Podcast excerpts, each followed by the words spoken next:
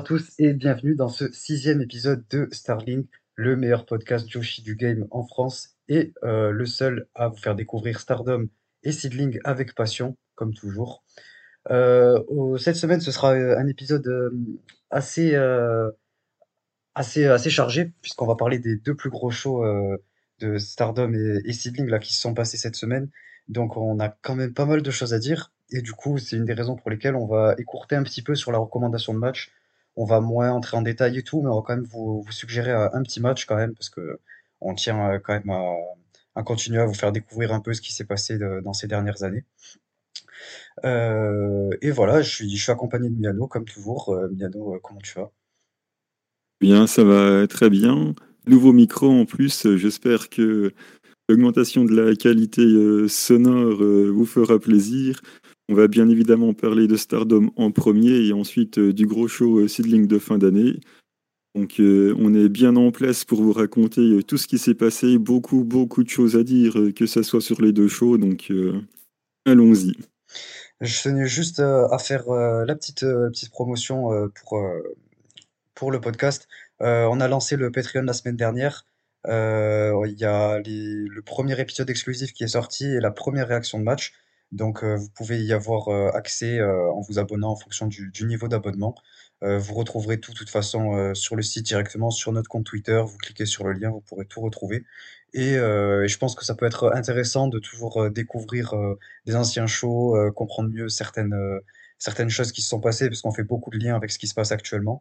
Donc, si jamais ça vous intéresse, n'hésitez pas à aller y faire un tour. Euh, c'est tout pour, euh, pour la petite parenthèse. Comme toujours aussi, on vous remercie. On remercie toutes les personnes qui nous soutiennent. Euh, on a vu beaucoup de, de commentaires passer cette semaine, beaucoup de, personnes nous, nous parler, nous, nous dire qu'ils appréciaient beaucoup le podcast et qui nous soutenaient. Donc ça nous fait énormément plaisir. Et, et voilà, merci. Continuez parce que nous, on, on vous le rend en fait. C'est dans les deux sens et ça nous fait extrêmement plaisir.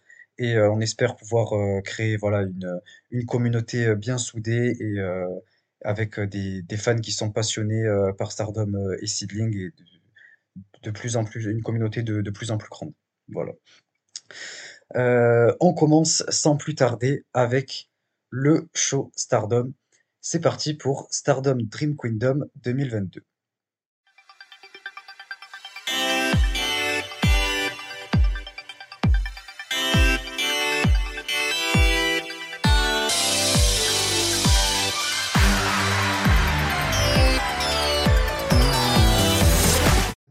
Euh, le match, euh, le show, pardon, a commencé euh, avec une, battle royale, mais c'était plus, ouais, c'était le kick-off, mais c'était, c'était directement filmé sur YouTube. Donc, on, on va pas non plus s'y attarder. Il s'est passé quand même pas mal de choses, il faut l'avouer, mais on va pas non plus rentrer en détail. Ce qu'il faut surtout retenir, c'est voilà, c'est la fin. On a Super Strong Stardom Machine, comme toujours, la fameuse icône des Battle Royale, euh, qui, qui arrive jusqu'en finale, mais euh, en finale de la Battle Royale, quoi, enfin dans les, dernières. Et euh, face à elle, on avait euh, une, une nouvelle venue, euh, Super Strong euh, Stardom Giant Machine. Donc, euh, euh, c'était assez spécial. Euh, Il y en avait une qui était surtout euh, reconnue pour son gabarit euh, un peu musclé, alors que l'autre c'était plus pour sa grande taille. Donc ça nous laisse imaginer ou supposer qui était derrière, derrière les masques, derrière ces, ces deux, ces deux types de machines. Mais, mais du coup, en fait, à la toute fin, les deux ont refusé en fait de, s'affronter. Et, du coup, l'arbitre a décidé que ce serait un no contest. Enfin, il a annoncé le no contest. Et ça s'est fini là-dessus. Donc voilà, c'était assez fun. Ça dure un petit peu longtemps, une vingtaine de minutes, non, un peu moins, peut-être quinzaine de minutes. Euh, mais voilà, si jamais vous n'avez pas le temps, c'est pas non plus euh, primordial de le rattraper. Si, si vous l'avez loupé, c'est pas, c'est pas bien grave. Ouais, Euh, c'est c'est pas, c'est pas très très important. hein. Petite battle royale, quoi. On peut passer assez rapidement dessus. ouais, surtout euh, vu ce qui nous attend pour, pour le reste Mm. de la carte. Euh, donc, on a l'opener, euh, c'était Azumi qui défendait son titre contre euh, Hikari Shimizu, donc son titre High Speed. Donc, c'était quand même assez, peut-être pas surprenant non plus, mais en fait, on voit qu'il y a quand même quelques changements de cartes. puisque ben, quand ça avait été annoncé, qu'on a vu en tout cas sur le site de Stardom, c'était la, suite des, des matchs, Azumi et Hikari Shimizu n'étaient pas du tout en opener, mais c'est pas la première fois qu'ils mettent le titre, euh, le titre High Speed en opener, donc euh, ça permet de bien ouvrir le show et, elles l'ont fait parfaitement justement. Euh, c'était vraiment bon le match, mais je vais juste parler vite fait de, la storyline assez rapidement. En gros, ça nous est présenté que, que Hikari Shimizu, voilà, elle est passée un peu au Mexique, donc ça lui a permis un peu de d'apprendre un peu tout, tout ce style high speed et tout. Donc, elle estimait pouvoir pouvoir suivre Azumi dans ce, ce niveau high speed. Et, euh, voilà, c'est un peu comme ça qu'on a eu euh, a eu ce match. Et, euh, et le match, comme je l'ai dit, était très très très bon, de manière très surprenante. C'est rare qu'un opener soit soit aussi bon. Et, en fait, ouais, j'ai été très surpris par, par Hikari Shimizu, j'en attendais beaucoup moins d'elle, honnêtement. Et justement, ben, elle m'a montré que en fait, elle, elle, pouvait très bien faire, euh, très bien faire du high speed. Et, euh, c'était très cool à voir. Euh, au tout début, en fait, j'ai été quand même assez perplexe. Le match a, commencé et, euh, et j'a- j'avais peur qu'elle réussisse pas à, suivre euh, Hikari Shimizu. Et on a senti quand même une bonne euh, domination d'Azumi. Euh, et euh, Hikari Shimizu a même fait un, léger petit, petit botch. Euh, donc euh, voilà, j'étais vraiment, j'avais vraiment peur. Et en fait, euh, ça a enchaîné petit à petit. Euh, et ça a commencé vraiment au moment où il y a, Hikari Shimizu qui sort du ring Azumi. Et il y a ce crossbody là qui était super d'ailleurs. Et après, ça enchaîne. On a l'arm drag de l'espèce d'arm drag superplex euh, d'Azumi, euh, les, double foot stomp euh, d'Azumi là qui est toujours incroyable. Le, moment où elles, sont à genoux aussi, ça, se tient par les cheveux comme ça, les deux sont à genoux, elles, se fixent et ça commence à, se taper ça. J'aime beaucoup ce genre de, de segment, de petits moments, pardon. Et, euh, et c'est super, en fait, on a senti euh, beaucoup d'émotions et on a senti beaucoup, en fait, euh, l'histoire du match où Hikari Shimizu cherchait, en fait, à, se, mettre en avant, montrer qu'elle est capable de, suivre Azumi, alors qu'Azumi essayait de montrer que, voilà, c'est la, la boss du, high speed et, que personne pourrait lui, lui enlever le titre. Et ça a été super bien raconté. Et, Azumi a, réussi à, remporter le match avec, avec son, son numéro uno, sa, soumission. Donc c'était super cool. Et comme je l'ai dit, j'ai été euh, vraiment agréablement surpris par Hikari Shimizu, alors que je, je m'y attendais pas du tout dès le début du match. Je croyais pas beaucoup en elle. Et euh, vraiment, c'est un des meilleurs matchs euh, de, de tout le show, honnêtement. Ben oui, c'est malheureusement très souvent le cas où ils mettent Azumi en opener parce qu'ils savent très bien qu'elle est parfaite pour euh, lancer le show, même si moi, forcément, j'aimerais l'avoir beaucoup plus haut dans la carte. Et que Hikari Shimizu euh, fasse une bonne perf en soi, c'est pas si étonnant que ça. Elle est euh, championne tag chez Wave, elle a aussi été championne tag chez Ice Ribbon, donc c'est quand même une catcheuse qui est, un petit peu établie. Après, moi, c'était surtout sur le fait que ça soit elle qui challenge, où je n'étais pas hyper hypé par le fait qu'elle ait un title shot. Après, en soi, la catcheuse en elle-même, j'ai absolument rien contre elle. Donc euh, oui, oui, c'était vraiment un très bon match. euh, Hikari Shimizu, il a bien réussi euh, à suivre le rythme euh, de Azumi, ce qui est quand même assez compliqué au vu de, son talent. Surtout en high speed, toutes ces petites techniques, enfin bref, elle est vraiment parfaite pour ça. Donc c'était un match vraiment intéressant, malgré le petit botch, comme tu l'as dit, de, de Hikari, mais bon, c'est pas, pas très très grave. Et c'est surtout la fin de match qui est quand même euh, très très intéressante et très hypant euh, pour la suite euh, du titre en tout cas. Euh, ouais, ouais, ouais, c'est sûr. euh, Ouais, parce qu'on voit du coup, on voit juste après backstage. Enfin, en soi, c'était pas dans le show, c'était plus une promo backstage qu'on retrouve sur Twitter que Stardom poste juste après. Azumi qui, qui veut challenger Starlight Kid. Le match d'ailleurs aura lieu le, le 8 janvier. Donc euh, voilà, on sait que ça a été un des matchs de l'année euh, 2022 là en février dernier. Euh, et c'était probablement mon match préféré de chez Stardom euh, cette année avec le Kairi contre Mayu. Donc, euh, j'ai vraiment hâte pour ce match et dans tous les cas, on sait que ça va être incroyable. On en a parlé d'ailleurs un peu dans l'épisode exclusif du Patreon hein, pour la, rivalité euh, Azumi Starlight Kid. Donc j'ai vraiment hâte pour la suite. Ouais, le, match était très bien. D'ailleurs, c'est euh, dans le match auquel tu fais référence en février, c'est Azumi euh, qui avait pris le titre High Speed à, Starlight Kid, du coup. Et ouais, c'est bah, comme euh, Stardom l'annonce dans leur bande-annonce, là, les rivales éternels, là, ça, avec Starlight Kid qui a commencé en 2015, Azumi, elle était déjà là, donc qu'elle a à peine, elle a à peine 20 ans, elle était déjà là en, était déjà là en 2015, donc elles se sont rencontrées maintes et maintes fois sur le ring, donc se sont battus euh, beaucoup de fois pour euh, ce titre high speed. Donc euh, évidemment que j'ai une énorme hype autour de ce match. je pense vraiment que ça va être incroyable.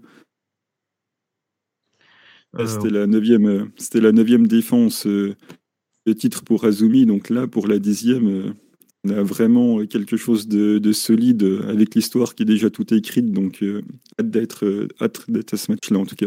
Et en plus, ouais, un petit détail en plus par rapport à ça, tu, par rapport au, à la neuvième défense, euh, c'est que du coup, là, Starlight Kid, ça va être sa dixième défense. Et si elle arrive à battre euh, Starlight Kid, ça veut dire qu'elle va dépasser le, record de, défense euh, qui était détenu par Chris Wolf avec 9.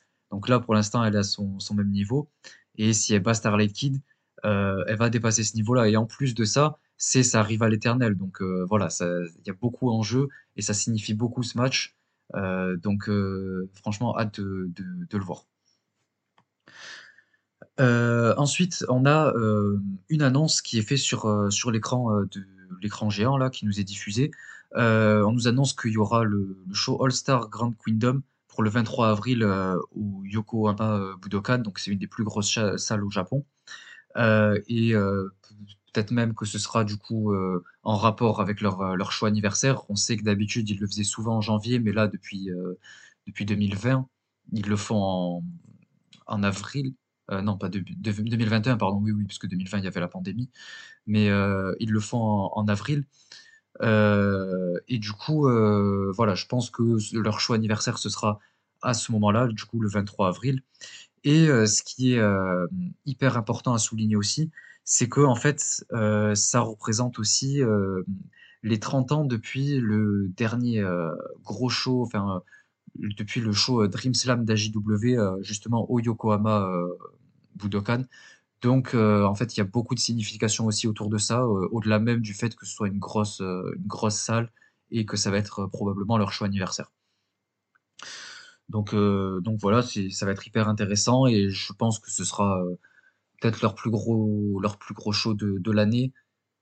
Donc, à voir si ça va, si ça va dépasser Dream Kingdom. Mais, en tout cas, je pense que ça va dépasser Dream Kingdom de cette année, vu, vu ce qu'ils ont prévu. Voilà. Euh, on passe au match suivant. On avait un spécial Stars contre Stars pour, euh, pour préparer ce, ce fameux tournoi là, de Triangle Derby. On avait Mayu Iwatani, Anan et Momokogo qui affrontaient Azuki, Koguma et Sayaida. Euh, donc c'était cool de, voir déjà les, deux face à face. on a Koguma qui, qui commence avec Anan.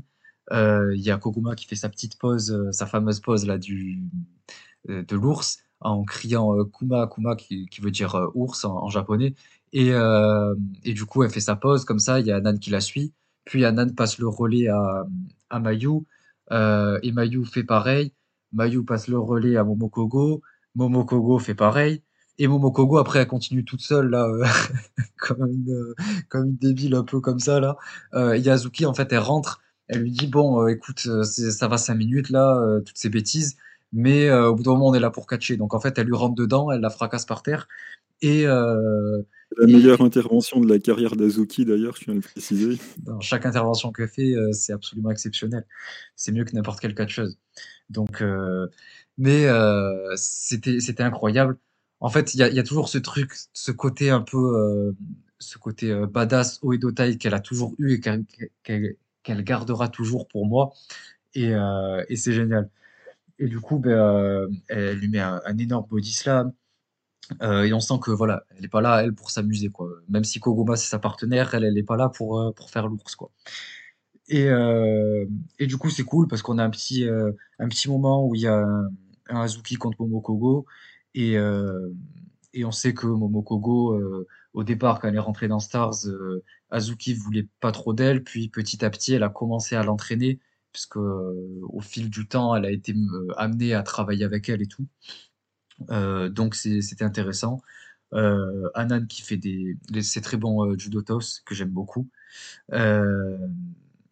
et on a même eu un, petit, un petit maillot contre Azuki, c'est exactement ce dont je parlais dans la, dans la preview on a eu quelques petits échanges entre les deux et ça me régale. C'est tout ce que je veux et j'aimerais voir ce match en singles un jour, un, contre un comme ça.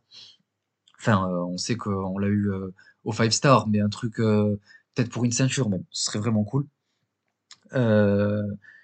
et, et, voilà, donc comme je l'ai dit, le, match était super cool. Et c'est du côté de Mayu, Anan et, et Momokogo que, qui aura la victoire. c'est Mayu sur sa Dragon Suplex, si, si je dis pas de bêtises. si mes souvenirs sont corrects, voilà. Et, et du coup, ce qui est cool à la fin, c'est qu'on a, on a Anan qui fait un, un câlin à Momokogo. donc c'est très intéressant parce qu'en fait, en ce moment, il y a toute l'histoire autour de Momokogo qui est en train de d'énerver un peu, un peu Stars. Elle est un peu euh, petit à petit euh, en train d'être délaissée. Et, euh, donc, ça montre que Anan, elle a quand même envie de rester un peu. elle la trouve quand même assez intéressante et elle, trouve qu'elle a toujours sa place dans, dans Stars. Donc, c'est intéressant pour la suite. Mais ouais, j'ai pas grand grand chose à dire de ce match. C'était un peu fun, il y a un peu de comédie. Bien Sayaida qui a, qui a perdu, si mes souvenirs sont bons. Euh, ouais, ouais, ouais. donc euh, on en revient, euh, on avait dit dans les précédents épisodes, malheureusement c'est encore une fois dans un gros show pour Sayaida. comme on l'avait suggéré, qu'il lui trouve un petit truc à faire, mais bon là c'est encore pour elle malheureusement. Bon, de toute façon il fallait que en ait une qui perde, c'est tombé sur elle, mais là c'est un, un, petit peu dommage je trouve, mais bon, enfin après c'est pas non plus très grave, c'était pas du tout important, mais voilà, c'est encore une fois pour dire que malheureusement, ben, c'est elle qui, qui prend le tombé. C'est sûr, c'est sûr que ça, j'aurais préféré que les choses se passent différemment. On en a parlé, qu'on aimerait bien euh, voir Sayaida avoir un, petit programme, même un truc pour les artistes, même en tant que challengeuse, euh, juste sans le gagner. Mais bon, euh, à voir, à voir s'ils vont un peu miser sur elle et peut-être lui, lui, donner un petit programme. à voir. On passe au match suivant. Euh, c'était Mina Shirakawa, Unagi Sayaka contre Mai Sakurai et Tekla. Euh, et là, il va, y avoir énormément de choses à dire. Vous vous en doutez, tous ceux qui nous écoutent, euh, vous savez que je vais avoir beaucoup de choses à dire. Certains même ont pu voir euh, mes réactions en live, certains qui écoutent le podcast, qui se reconnaîtront. donc voilà. Je vais commencer. Je... Vas-y, vas-y. donc déjà, en fait, on a il y a, Mai et, et Tekla qui font leur entrée. On remarque un, un petit, un nouveau gear de, de Mai Sakurai. Donc j'ai bien aimé. C'était euh, c'était assez cool. Elle a un, gear assez cool. Et euh, ensuite, on a Unagi qui rentre, mais elle rentre seule de son côté en fait. Donc euh, déjà, j'étais un peu surpris parce que normalement, voilà, on connaît Pink Kabuki, euh, elles rentrent ensemble et tout, et puis elles sont quand même ensemble dans Cosmic Angels. Donc je pensais que que Unagi et Mina feraient leur entrée ensemble. Euh, ou que euh, Unagi rentrerait en première mais l'attendrait sur la stage pour que Mina arrive ensuite. Et au final, ça s'est pas passé comme ça. Unagi est d'abord rentré jusque dans le ring et tout. Et ensuite, on a eu la musique de Mina qui a retenti. Et, euh, là, en fait, voilà, ça a été, été l'attente, le, le, suspense. Et elle arrive resplendissante avec son, son magnifique, son magnifique costume euh, avec écrit euh, Chanmina dessus. Euh, et on voit en fait qu'elle a un masque tout blanc et des espèces de mitaines un peu toutes blanches. Et en fait, c'est pour faire référence à, ce, truc un peu de, momie, quoi, dont, euh, elle sous-entendait dans ses, dans ses différents tweets. Euh, momie, genre, enfin, vraiment, enfin, comme une, momie, quoi. Et euh, parce qu'en fait, elle avait le visage tout bandé et tout, notamment pendant la conférence de presse, comme vous avez pu le voir. Donc ça faisait déjà référence à ça, donc c'était trop bien. Et euh, elle enlève son masque comme ça d'un coup pour révéler euh, une, une, nouvelle coupe de cheveux, une nouvelle coupe de cheveux, euh, un look absolument trop trop stylé, il faut dire les choses. elle a elle a fait, je crois que ça s'appelle un tie and dye. J'y connais pas trop grand chose tout ce qui est coupe féminine, coiffure. Mais voilà, il y a des, elle est brune avec des, mèches un peu châtain clair, blond, à la limite du blond. et, et c'est super cool. J'ai vu quelqu'un dire que ça rappelait un peu la, coupe d'Arissa. Ouais, ouais, il peut, on peut trouver une certaine similitude. Après, voilà, c'est pas du tout le même personnage. Mais, euh, mais c'était, super cool. J'ai beaucoup aimé. En fait, au début, ça m'a surpris et après, je me suis dit, j'ai trouvé ça vraiment euh, magnifique et ça allait parfaitement en plus avec son personnage. Et euh, je tiens à dire que voilà, aujourd'hui, à l'heure où on parle, il faut dire les choses objectivement. et Miano, je pense que tu es forcé de le reconnaître. Mais Mina Shirakawa est absolument une superstar. De euh, par son look, c'est incroyable. Euh, en fait, quand elle est revenue, j'ai senti la même, euh, les mêmes émotions, le même engouement, le même charisme que ce que j'ai ressenti quand Starlight Kid a fait sa, première apparition en tant que heel dans un gros show. C'était, voilà, pour moi, c'est une, énorme superstar qui est en train d'exploser et, et elle s'est parfaitement trouvée en fait. Euh, j'aimerais faire un peu le, parallèle avec son personnage de, de Bloody Angel de l'année dernière, euh, où elle avait ce personnage voilà un peu sombre et tout. Et je trouve qu'en fait, c'est ce personnage qu'elle a actuellement, là, de, Vénus euh, éclatante, c'est euh, le mix parfait entre la, gravure idol wrestler, là, et, ce personnage de, de Bloody Angel. C'est vraiment le mix parfait. Et je trouve ça génial en fait. Euh, c'est vraiment euh, voilà là elle a un personnage un peu de de femme euh, voilà qui, qui est absolument incroyable physiquement et tout qui, qui resplendit comme je l'ai dit mais qui à côté a toutes les émotions et, et se bat à fond et transmet toutes ses émotions et c'est génial et donc voilà elle était incroyable quel charisme et elle est rentrée en fait avec euh, deux, deux personnes, euh, deux femmes étaient avec elle. Et euh, on a reconnu Zaya Brookside qui était là. vous la connaissez sûrement pour ceux qui regardent WWE. De toute façon, elle était chez NXT UK. et elle était aussi chez Stardom en 2017-2018. Elle a fait pas mal de matchs là-bas en plus. il me semble même qu'elle a fait un, ou deux five stars en 2017-2018. Donc euh, c'était très cool de la revoir. Elle est même repassée en 2019 avec Tony Storm pour euh, une petite tournée qui a duré de, mai à juin à peu près pour deux mois entiers. Et, euh, et c'était très cool de la revoir. Donc je pense que ça signifie un retour pour elle. Donc je suis super content. Je l'aimais beaucoup en plus. J'aimais beaucoup ce qu'elle faisait chez, chez Stardom en tout cas. Euh, NXT UK aussi, du, peu que j'ai vu. Euh, et avec elle, il y avait euh, Maria May. Euh, honnêtement, je la connais très peu. Je sais qu'elle vient du circuit UK. Je sais qu'elle est passée un peu chez Rev Pro et tout. Et elle a commencé le catch en 2019, de ce que j'ai vu. Mais voilà, je ne sais pas énormément sur elle et j'ai hâte d'en découvrir plus. mais voilà, il y avait ces deux qui l'accompagnaient. Et, et aussi Mina pendant son entrée qui a changé vite fait un peu sa, sa pose quand, quand l'annonceur euh, fait son introduction. Euh, avant, juste, elle faisait sa, petite glissade comme ça, en montrant un, petit peu euh, comme elle est, quoi. et là, maintenant, elle, met des, petits coups de poing comme ça, un petit spinning back fist et boum, la fameuse glissade. Donc c'est incroyable, très très bon. je trouve qu'elle s'est bien trouvée. Et je pense que là, en fait, le, son personnage, c'est ce qui lui correspond parfaitement et c'est exactement ce qu'il lui fallait. Euh, déjà, peut-être Miano, si tu veux euh, réagir un peu, donner ton avis sur euh, l'entrée en elle-même, le retour de Mina.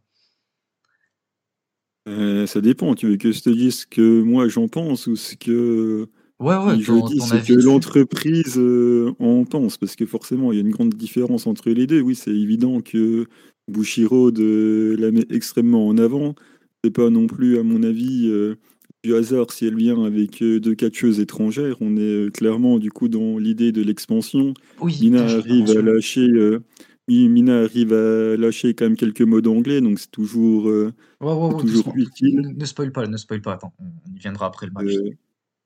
Mais après, oui, moi personnellement, de toute façon, je l'ai toujours dit, c'est pas une gimmick ou ce genre de choses qui, en tant que fan, m'attire. Donc, c'est quelque chose, non pas qui ne m'intéresse pas, mais on va dire que je suis pas le public visé par ce qu'elle propose.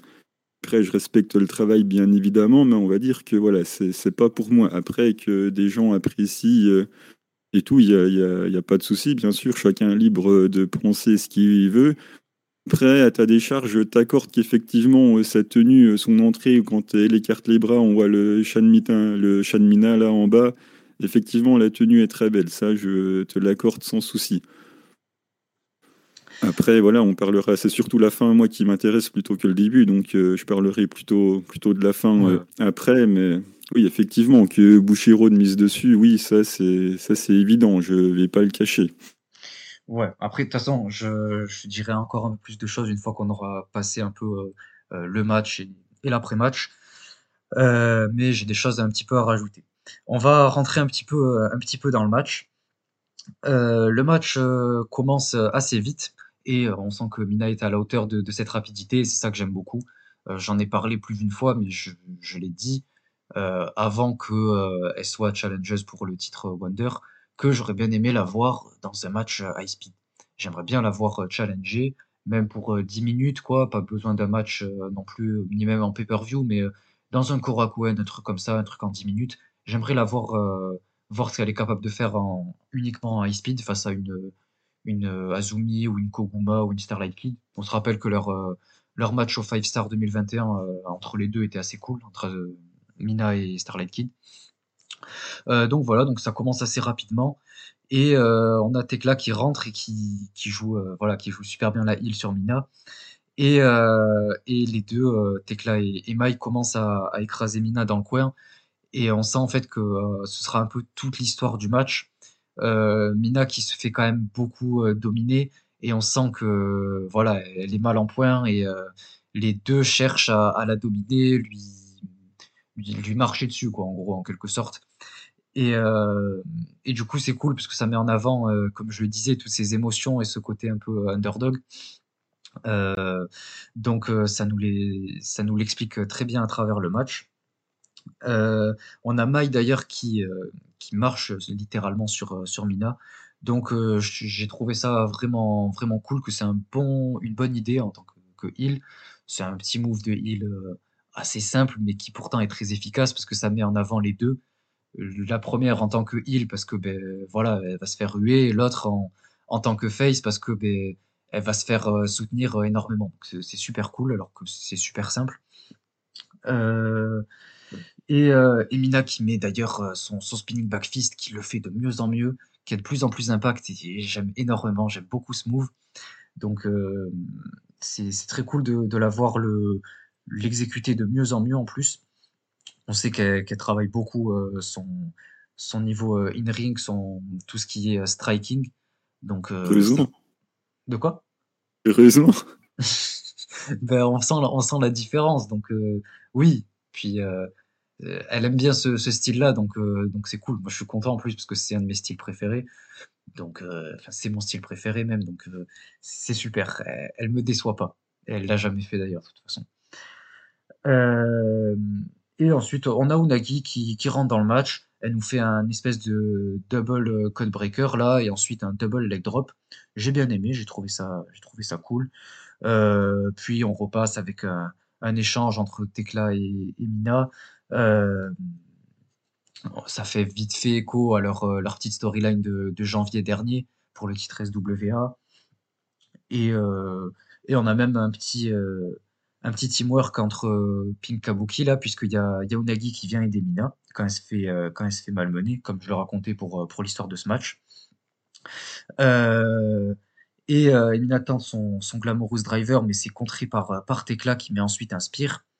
Et, et là, on sent, on sent un énorme fighting spirit de Mina. J'ai trouvé qu'elle s'emportait légèrement quand même. S'est un peu emportée, mais c'est pas grave, on va pas lui en vouloir. On lui en voudra jamais de toute façon. Et, et du coup, elle est à fond, elle est à fond dans le match. Euh, elle met un merveilleux Inzugiri. Qu'est-ce que, qu'est-ce que je kiffe son Inzugiri. Il est magnifique à regarder. Toujours euh, impactant. Il arrive à un moment euh, inattendu et il rend le match encore plus incroyable. Donc, c'est génial. Et ensuite, euh, euh, parvient à mettre son, son Glamorous Driver euh, sur Tekla en plus, et elle remporte la victoire. Déjà, en plus, ouais, c'est intéressant que ce soit Tekla qui se fasse pin, donc ça, montre ce que j'avais dit par rapport à Mai Sakurai, qui cherche, enfin qui va vraiment être mise en avant et que Bushiroad cherche à mettre en avant, à, rendre beaucoup plus crédible et, lui donner un programme plus, plus important. Donc j'ai trouvé ça intéressant ouais, pour, pour cette victoire et qui a été pin. Et c'est là qu'on passe euh, à la, à la suite, l'après-match. Euh, Mina Shirakawa demande un micro. Donc évidemment, on lui amène euh, immédiatement. et elle commence à, à, nous parler un petit peu en japonais tout d'abord. Elle nous dit que voilà, c'est son retour, elle est contente d'être de retour tout comme euh, on l'était tous, euh, évidemment. Euh, et ensuite, elle commence à parler en anglais. Non, d'abord, non, elle continue, pardon, autant pour moi, puisque du coup j'oublie la partie la plus importante. elle continue de, parler, mais toujours en japonais. Et en fait, je l'ai compris après, puisqu'on a eu la, traduction après. Euh, en fait, elle est, déçue d'Unagi, de son, run euh, en, freelance, qu'elle lui ait rien dit et que euh, Unagi n'ait pas été là pour elle. Je pense qu'elle fait indirectement aussi référence à, à la Tag League, parce qu'on aurait tous voulu voir Mina et, Unagi ensemble pour la Tag League, même si elle s'est blessée par la suite. Mais voilà, personnellement, j'aurais adoré que Pinkabuki soit annoncé officiellement pour le début de la Tag League. Mais bon, du coup, ben, à cause de Nagui, ça s'est pas passé, évidemment. Nagui a, tout foutu en l'air en, partant euh, en freelance, euh, ce qui est euh, honteux. Et donc, Mina, qui a, bien raison, s'est mise à l'attaquer. elle lui a mis des, coups d'avant-bras dans la poitrine, elle a montré un peu sa frustration. Et c'est là qu'elle a commencé à nous parler en anglais. elle nous dit que qu'elle a ramené avec elle deux, nouvelles personnes qui sont euh, Zaya Brookside et Maria May, dont, euh, dont je parlais au, tout début de ce match, et que euh, maintenant à L3 ce serait les, le club Venus, quel, quel, incroyable nom en plus, et que Pink Kabuki c'est terminé. Voilà. Unagi était en pleurs, elle est repartie sur la stage en versant toutes les larmes de son corps, mais elle n'a que ce qu'elle mérite pour avoir trahi Mina. Et, et, maintenant, Mina, en fait, est au sommet du game elle est tout en haut et plus rien en fait ne va l'arrêter. Elle est avec ses, ses, amis désormais proches qui, qui vont l'aider à accomplir ses rêves, on, lui souhaite. Et le club Vénus s'annonce absolument exceptionnel. Et quelle fin de match, quel, quel début de show, parce qu'on est toujours dans le début du show. merci Mina de, de nous régaler. Et rien qu'avec ce moment-là, j'en ai eu pour mon argent, pour euh, tout ce que, j'ai investi euh, dans ce show. Donc euh, merci Mina pour tout ce divertissement. Quelle, quelle incroyable catcheuse. Bon, alors, par, quoi, par quoi commencer? Je réfléchis à comment tourner ça. Hmm. Donc, allez, euh, oui, que Mina, de toute façon, tourne sur, euh, sur Unagi, enfin, je l'avais senti il y a déjà longtemps que, que ça allait arriver, en tout cas. Après, euh, c'est surtout ce, ce, nouveau clan, je pense que pour moi, ça va être encore pire dans le sens où c'est vraiment, mais vraiment ce que j'aime pas du tout. Pour ceux qui connaissent pas euh, Mariamé, il suffit euh, que vous alliez sur son Twitter. Il y a un tweet épinglé, c'est pourquoi je catch. Ça doit durer à peu près une minute trente ou deux minutes et ça représente absolument tout ce que je n'aime pas voir dans le catch. Dans la promo, c'est hyper glamour, c'est le catch parce que c'est facile, parce que je suis riche, parce que j'ai du talent, parce que je suis jolie, parce que je suis la sensation des réseaux sociaux, parce que je suis quand même vraiment pas mal avec un visage comme ça, parce que c'est mon monde. C'est vraiment le genre de choses que, qui m'agace, que j'ai pas du tout envie de voir du, catch avec ces gimmicks-là. Après, on va me dire, ah bah, c'est que ça marche bien, vu que c'est du heal et que bah, c'est que ça fait bien son rôle. Oui, d'une certaine façon, c'est pas faux, mais non, je, je suis pas client, c'est pas pour moi. Et j'ai peur que ce côté un petit peu euh, glamour, euh, idol et tout, enfin, tout ce côté-là que, que j'aime pas soit, soit accentué avec le club Vénus, en plus club, c'est non. Après, voilà, je vais attendre de voir avant d'émettre un, un, avis dessus, mais voilà, pour moi, en tout cas, en tant que fan, je parle uniquement pour moi de, de mon ressenti, c'est évidemment pas quelque chose qui, qui va m'attirer, en tout cas. Après, voilà, attendons de voir. Il s'est passé quelque chose. Ça a été construit quand même depuis un moment, ce, turn. Il tente de, nouvelles choses. Et à la fin de match, on voit que. Enfin, non, ça, sera plus tard pour euh, cette histoire de Wonder. On y viendra plus tard. Mais voilà, en tout cas, euh, ça, ça m'inquiète un petit peu euh, ce qu'ils vont faire avec ce clan. Et surtout, l'idée directrice du clan m'inquiète. Mais bon, je vais pas juger avant qu'ils aient fait quelque chose, donc je vais rester patient. Mais en tout cas, oui, c'est sûr que ça me hype pas, en tout cas. Après, il y a une belle histoire euh, qui est bien racontée. Il y a eu un turn, il y a quelque chose de nouveau qui se crée. Ça n'a pas été fait n'importe comment. C'est pas du tout ce que je dis. Mais voilà, c'est pas trop pour moi, je pense. Mais on va attendre de voir ce qui va se passer, quoi. Euh, ouais, parce que après, moi, je, tiens à dire euh, aussi, euh, attention, ne vous méprenez pas. Je suis aussi, euh, beaucoup, euh, de l'avis de Miano concernant tout ça, mais c'est juste que euh, on a quand même, je pense, une vision, de, de juste de la catcheuse de de Mina qui est assez différente, je pense. Mais, pour tout ce qui est, ce genre de choses je l'ai toujours dit que moi j'étais pas du tout le public, visé pour ça. J'ai de plus en plus de mal, par exemple, avec, tout ce qui est Tam et et ensemble. Euh, voilà, c'est un, sujet un peu sur lequel on pourrait, on pourrait débattre pendant très longtemps. Mais, euh, mais voilà, c'est aussi quelque chose que, que je partage pas. C'est pas spécialement des, des, valeurs que, que je partage. Euh, mais en fait, c'est que je, je pense que je vois les choses vraiment différemment de Miado. Parce que, en fait, moi, je vois pas du tout le, clan aller dans cette, cette direction-là.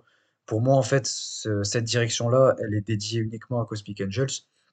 Et c'est pour ça que je suis aussi content que, que Mina euh, euh, sous-entende pour l'instant, enfin, ça laisse entendre qu'elle pourrait possiblement euh, partir. Et moi, en fait, c'est justement ce que je veux. Je veux qu'elle parte de son côté elle-même, qu'elle qu grandisse en tant que catcheuse et que ça devienne vraiment une, une méga star comme on l'a vu dans son entrée. Et, et qu'on ressente en fait toutes ses émotions, son fighting spirit et qu'elle puisse montrer en fait qu'elle n'est pas que ce que les gens lui reprochent. Et moi, c'est ça que je cherche à, montrer avec elle. Et c'est pour ça que j'apprécie autant, c'est parce que c'est quelqu'un qui, je trouve, euh, met énormément en avant ses émotions et euh, elle arrive à me les transmettre indirectement.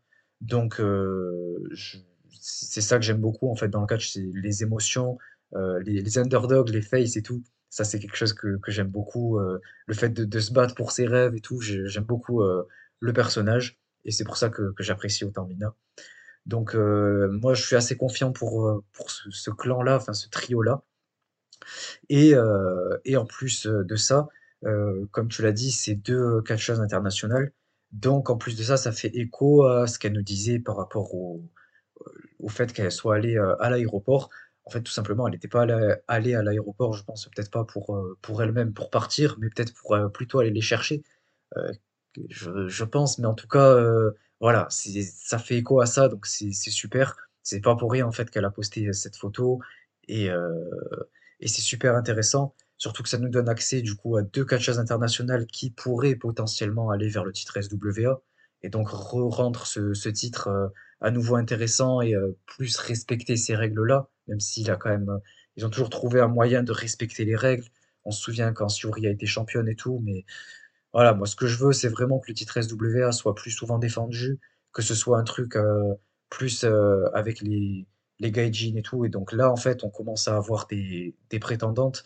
On a ces deux-là. Peut-être qu'on va avoir Sacha Banks. Je sais pas si elle viendra pour le SWA, mais euh, voilà, je trouve ça intéressant. Et, et j'ai hâte pour la suite. Ça a d'ailleurs été annoncé que ben, les trois de, de Club Vénus seront ensemble pour le tournoi Triangle Derby là, qui, va commencer. Donc c'était les trois, X qu'on avait, qui nous avaient pas été dévoilés. Donc euh, hâte, euh, hâte de voir ça, hâte de voir ce qu'elles vont les, trois ensemble. Et, euh, je suis hyper hypé pour la suite.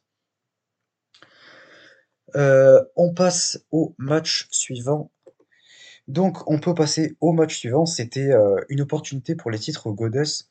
On avait du coup Maika et Himeka euh, contre Amisure et Mirai contre Natsuko Tora et Ruaka. Euh, donc pour ce match, honnêtement, j'ai pas énormément de choses à dire dessus. J'ai trouvé que les teamwork en soi étaient très bons. Euh, j'ai trouvé Mirai et Maika très cool dans le match, euh, très impactantes. Notamment le moment où elles s'affrontent, là, il y a eu deux, trois moments où elles étaient un peu l'une contre l'autre, j'ai beaucoup aimé.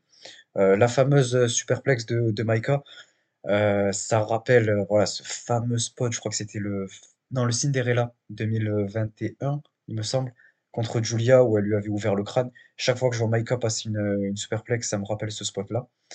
Euh, et euh, on a même droit à la boîte, la boîte, la boîte de Roaka. Donc c'est génial. On a même Natsuko qui ramène sa, barre en métal, là, sa pipe. Donc c'est génial. Euh, tout ce qu'on aime d'Oe Dotai. Euh, voilà, Natsuko et Roaka, les goth ensemble. Et, euh, et on a la, la classique euh, espèce de, tower superplex là, de, de Maihime, euh, dont je parle à chaque fois que, qu'elles ont un match, puisque je, j'aime beaucoup. Et on a, on a Maika qui, qui pin Ruaka pour remporter la, l'opportunité pour, pour challenger pour les titres, les titres Goddess. Donc j'ai été un peu déçu que Ruaka prenne le pin. Comme je l'ai dit, j'aurais bien aimé qu'en plus que Natsuko et Ruaka ensemble aient une opportunité, surtout vu, euh, vu leur momentum et ce qu'elles ont fait dans, la Tag League.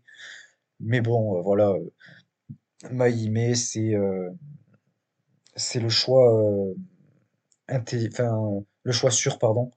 Et je pense que, voilà, surtout en plus pour ce qu'on va dire par la suite, en fonction du résultat du, match pour les petites Goddess, je trouve ça intéressant.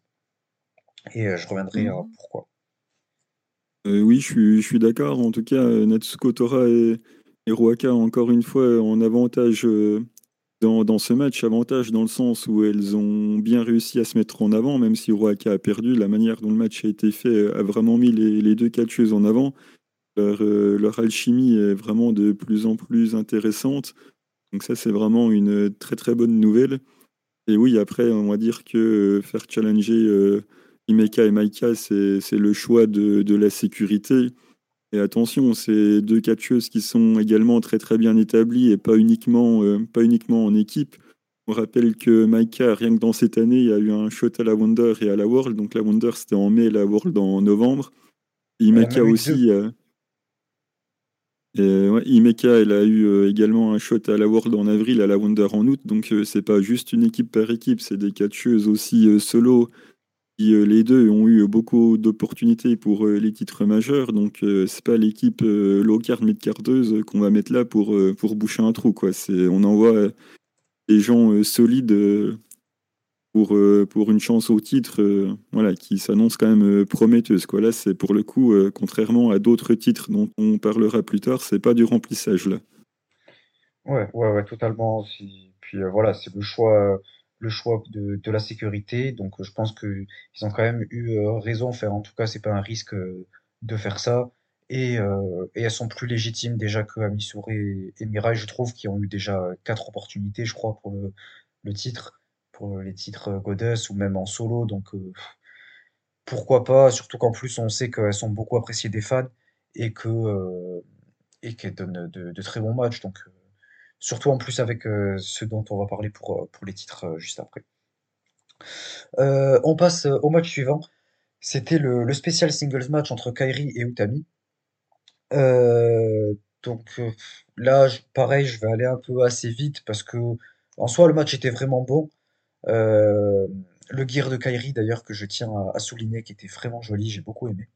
Tout en bleu comme ça, c'était très très cool, très très beau. Euh, et on a au début du match Kairi qui tend une, une rose noire à Utami, euh, en référence justement à Utami qui tend toujours euh, une, une rose à son entrée et qui ensuite la donne aux fans, euh, mais une rose rouge. Donc là, elle tend une rose noire, donc euh, voilà, la, la signification est assez jolie, je trouve. Et Utami, elle la prend euh, et euh, elle la jette. Donc euh, là, pareil, ça, veut aussi dire, euh, dire pas mal. Donc euh, c'est très cool, j'aime bien ce, ce début. Euh, et, euh, et voilà, c'est quand même euh, assez cool euh, le match. Euh, j'en attendais un peu plus en plus, honnêtement. Euh, je dis pas que le match était mauvais parce qu'il était vraiment bon, mais je le problème c'est ça, c'est que j'avais mis peut-être la barre un peu trop haute dans mes dans mes attentes. Mais le match était quand même très cool. On a eu des, des batailles de, différentes soumissions, mais on a senti Utami un peu plus imposante. Et, et voilà, tout le match est, très cool, il est quand même assez solide. Et ça finit, ça finit en draw en, en 15 minutes. Donc euh, voilà, c'est, ce qu'on avait prédit de toute façon. Et euh, voilà, fallait s'y attendre. Et c'était, euh, je pense, euh, la, décision la plus logique. Euh, ouais, moi je me souviens avoir dit que Kerry allait gagner parce que je pensais que ça allait être en, en 20 minutes. Donc en 15 minutes, oui, effectivement, faire un draw, ça me paraît logique. Je voudrais juste revenir sur un, petit truc pendant le match. Il y a un moment donné, il elles sont à l'extérieur et il y a Utami qui est contre le poteau, il y a Kerry qui, qui prend son élan et il y a Miyu Hamasaki qui se met entre, entre les deux pour empêcher euh, Kerry euh, bah, de taper sur Utami. Ça m'a un petit peu surpris. On n'a pas l'habitude de, voir Queen Quest euh, intervenir comme ça dans les matchs, vu que c'est quand même une succession, enfin une addition pardon, d'individualité dans le clan. Généralement, ils se mêlent pas trop de ce qui se passe dans le match. Sais pas, des Otai par exemple, donc ça m'a un petit peu surpris de, la, de la voir faire ça. C'était pas dérangeant, mais venant de Queen Quest, ça m'a un petit peu étonné quand même. Après, euh, Kiri, euh, à la fin du match, il allait quand même euh, peut-être gagner. Il avait quand même passé son elbow draw, donc euh, c'est le time limit draw qui fait qu'on ne sait pas si euh, Utami allait s'en dégager ou pas. C'est là où je je- ah, sais pas comment dire ça, mais il y a Utami à la fin du match qui montre euh, la ceinture euh, I, enfin la ceinture IWGP, c'est ça? J'inverse Ouais, tout le temps les lettres. ouais, ouais, c'est ça. C'est quoi le, le bon sens? Euh, IWGP. Oui, oui, j'a- j'avais raison du coup, mais ça m'arrive euh, d'in- d'inverser deux, trois lettres de temps en temps. Et je trouve ça bizarre que tu montres la ceinture alors que tu viens de prendre le finish et potentiellement t'allais pas t'en relever. À la limite, ça aurait été dans le sens inverse.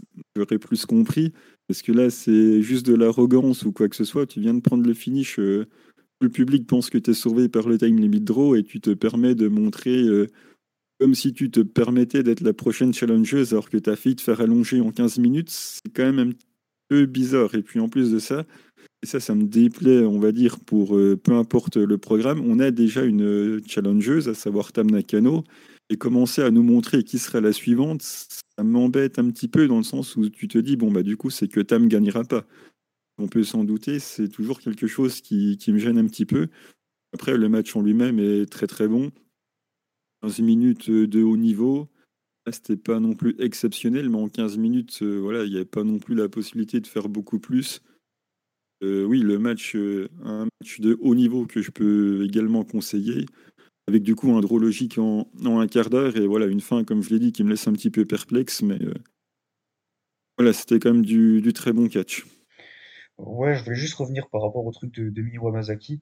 Euh, ouais, je, suis d'accord, c'est intéressant en fait de la voir euh, dans, en fait, se mettre comme ça, enfin surtout elle en plus, parce qu'on sait que euh, voilà, c'est quand même une des plus basses du clan en termes de hiérarchie, donc euh, ça montre qu'ils ont envie de, de tenter quelque chose avec elle. Et en plus de ça, ça fait indirectement un peu référence, parce qu'on sait l'histoire entre Kairi et, et Queen's Quest. On, en a parlé un petit peu de ce qui s'était passé, de, l'histoire de, Queen's Quest, comment ça a commencé. Et euh, du coup, voilà, ça a quand même une, certaine signification. Donc, euh, c'est très intéressant. Et après, euh, je voulais vite fait revenir sur le truc avec Utami par rapport au fait que, qu'elle pointe le titre. Je pense que c'est surtout le fait que qu'elle est que ça sous-entend en fait tu m'as pas battu euh, donc euh, j'estime pouvoir euh, te challenger pour ton titre. C'est le tout réside dans le fait qu'elle l'a pas battu. Certes, elle était en position peut-être de de soumission on va dire puisque c'était Kairi qui était en domination. Mais, mais elle l'a quand même pas battu et ça réside là-dedans parce qu'on peut aussi se dire parce que tu disais que Kairi aurait pu gagner, mais on peut aussi se dire que, que Utami aurait pu se dégager. Donc, dans tous les cas, pour moi, euh, ça change pas énormément. Donc, je suis pas spécialement vraiment euh, contre ça. Après, je suis assez d'accord pour le fait que euh, voilà, c'est dommage pour Tab parce que du coup, ben, ça la décrédibilise en tant que challenger. Et, euh, voilà, commencer à, à build une, euh, une prochaine challengers, je vois pas trop l'intérêt alors que Tam même pas eu encore son match. C'est dommage. Mais, euh, mais voilà, c'est tout, tout ce que je voulais dire. On passe euh, au match artiste. Euh, pour les titres artistes, euh, c'était Momo Watanabe, Starlight Kid et Saki Kashima qui défendaient contre Prominence, Risa Serra, Suzu Suzuki et Hiragi Kurumi. Donc déjà, on a Risa Serra qui est dans son, son gear de, de deathmatch. Donc c'est très cool, ça, signifie beaucoup. Et, et on a Starlight Kid qui rentre en vélo dans, l'arène. C'est incroyable. Qui, qui d'autre y aurait pensé? Euh, mais, euh, mais voilà, donc ça, ça annonce euh, un petit peu. Et, euh, et du coup, euh, l'annonceur commence à faire les différentes introductions. Et, et au moment où il annonce euh, Momo Watanabe, euh, Momo commence direct à attaquer avec sa batte sur, euh, sur Prominence. Et, euh, et ça enchaîne, ça commence à se taper dessus, etc. Et a lieu le spot euh, du, du match, voire peut-être même un des spots euh, du show. On a Starlight. Euh, Kid qui monte euh, sur son petit vélo, elle se met le plus loin possible au fond de la stage et elle, a- elle klaxonne avec la, la petite sonnette comme ça et elle nous fait un petit dring dring dring. Incroyable, exceptionnel. Elle est incroyable. Et elle fait un- un- directement un, un sprint euh, en vélo quoi. Et euh, elle roule en fait sur tout le monde euh, au sens propre euh, du terme. Et c'est génial, euh, quel spot. On sait que c'est un spot qui est quand même euh, fait et refait au Japon, c'est un truc euh, assez fun. On a vu euh, notamment par exemple euh, euh, Minoru Suzuki pardon, qui, qui a fait ce, spot-là. Euh, Il y avait euh, Rina Yamashita aussi, euh, Hyper Misao. Euh, voilà, c'est fait, refait, mais c'est toujours fun. Euh, et ensuite, euh, dans le ring, on a une bataille euh, de, de kendo stick contre, contre Bat, entre Momo et Risa Serra. Mais Risa, voilà, réussit à prendre l'avantage. Et ensuite, Momo rep- reprend l'avantage.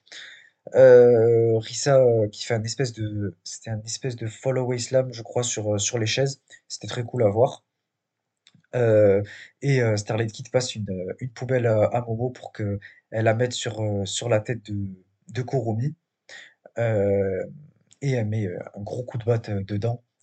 C'est assez cool, spot assez cool. On a un spot avec les des espèces d'ordinateurs, je crois, d'ordinateurs portables un peu. Je, je comprends pas l'intérêt, enfin je, je comprends pas pourquoi, mais euh, c'était c'était fun, enfin c'était euh, bizarre d'utiliser ça comme arme, mais euh, pourquoi pas? Moi je dis allons-y quoi. Et et ensuite, euh, juste après, on commence à avoir un, un Suzu contre Starlight Kid. Donc c'est génial. Euh, J'en ai parlé dans la preview. On sait que les deux se détestent depuis le, le Five Star. Et, euh, et du coup, là on, le ressent très bien. On a, on a Risa Serra qui vient, qui met un, énorme coup de, d'espèce de, du panneau qu'elle avait ramené pendant son entrée. C'était super. Et du coup, ça enchaîne ensuite entre Risa et Suzu en teamwork. Euh, et, euh, Et voilà, c'est il y a ensuite un dernier spot qui est euh, vraiment très très cool à voir. Euh, Starlight Kid qui monte pour faire son son éternel faux sur Suzu Suzuki pour tomber sur les chaises. Sauf qu'il y a Risa Serra qui vient pour pour tout casser et elle fait tomber Starlight Kid directement sur sur les chaises. C'était un espèce ouais, de, de TKO. C'était super cool. J'ai beaucoup aimé.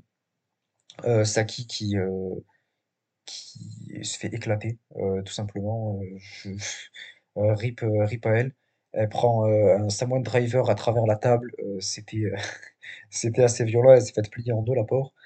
Et voilà, ça, ça bouge de partout. Il y a des gros spots. Tous les spots sont bien, bien amenés, bien réfléchis et sont bien spectaculaires. Donc c'est tout ce qu'on aime. Et j'avais peur que ce soit juste un petit match, voilà, un petit no DQ match avec quelques armes et tout. Mais en fait, ça a été plus. Et tous les spots étaient vraiment bons. Donc j'ai énormément aimé ce match, c'est un de mes préférés du show et euh, c'était super cool. Euh, et euh, le un des trucs les plus surprenants, même si comme je l'avais dit dans, mes, pronostics, pour moi c'était logique, Suzu qui, qui met une, une German à Asaki Kashima et qui gagne là-dessus. Donc on a Prominence qui, qui prennent les titres artistes. Donc euh, c'est génial et je suis super content. Ouais, le, match est très bon. J'avais dit que si euh, Prominence gagnait, euh, les pas mettre du sel, donc j'en mettrai pas. C'est trois, quatre choses que j'aime beaucoup, notamment, notamment Rissa Serra, j'en ai déjà beaucoup parlé. Et voilà, je profite de ce match pour encore donner du crédit à Saki Kashima qui fait un boulot exceptionnel, surtout en fin de match. Vu le bump qu'elle prend sur euh, la table, c'est vraiment extraordinaire. C'est un énorme bump. Et elle a essayé de passer encore ces deux, deux Kishikasai. Les deux ont été sauvés. Donc, comme d'habitude, personne ne s'en dégage. C'est encore une fois quelqu'un euh, vient les sauver et elle encaisse euh, deux, deux German, je crois, avant de, de devoir se faire. ouais. Ouais, elle prend même, je crois, des euh, finishes de Suzu, faire un truc, euh, c'est un de ses, mm. de ses finishes, et elle s'en dégage. Ouais, donc elle se fait, vraiment enchaîner. Ça me permet encore une fois de lui donner du crédit. C'est une excellente catcheuse que malheureusement euh, j'estime qui lui donne pas suffisamment de choses à faire. Même si c'est Kishikasa, il a le fameux papapapapan de, de Kito à chaque fois qu'il le fait. C'est marrant, mais voilà, elle sait faire autre chose. Je suis vraiment content que même si c'est elle qui perd, elle a pu montrer un petit peu son talent en termes euh, de work rate et, in ring. Donc moi, ça me fait toujours plaisir de, l'avoir brillé dans un match. Bon, cette fois, elle a perdu, mais au moins, voilà, elle a montré en plus dans, un gros show, donc avec euh, forcément de nouvelles personnes qui vont découvrir la fête, que voilà, c'était aussi une très bonne catcheuse. Et ça me fait plaisir de le souligner en tout cas. Ouais, ouais, je, suis quand même assez d'accord. euh, quand même, c'est Kashima qui est assez doué, même si j'ai jamais manqué de le dire, je suis très très peu fan de la catcheuse, mais euh, je trouve que c'est quand même assez ok dans le ring. Et, euh, et voilà. Euh, le match suivant, c'était le match pour les titres Goddess, euh, dont on a rapidement mentionné tout à l'heure.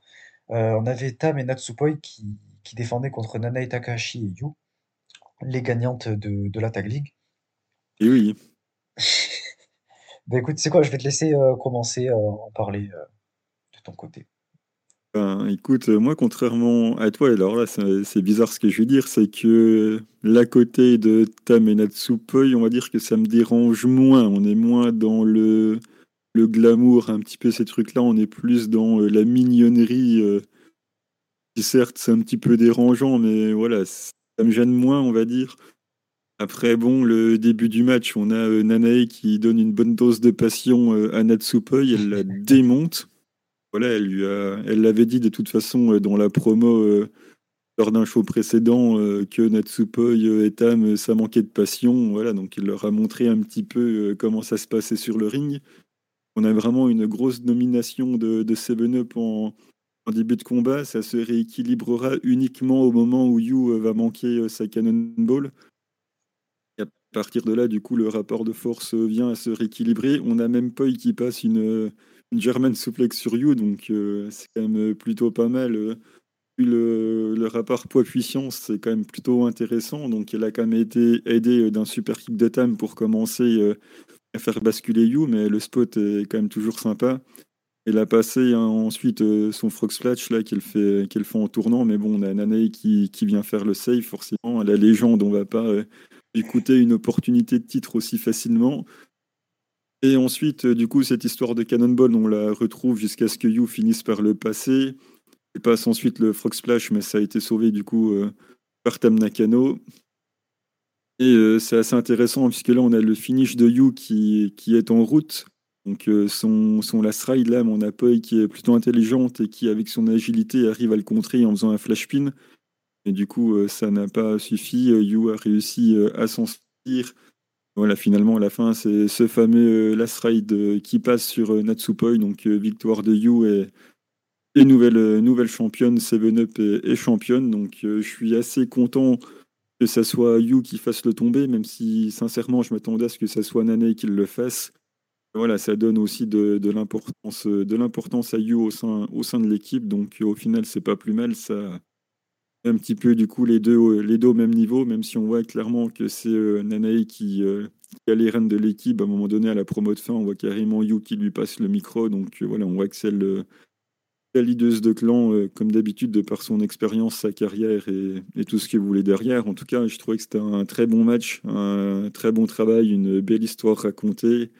Et bien évidemment, je suis en tant que fan, bien sûr, je parle pas en tant qu'idée directrice de booking, en tant que fan, moi, évidemment, je suis bien sûr euh, très satisfait euh, de cette victoire-là, en tout cas.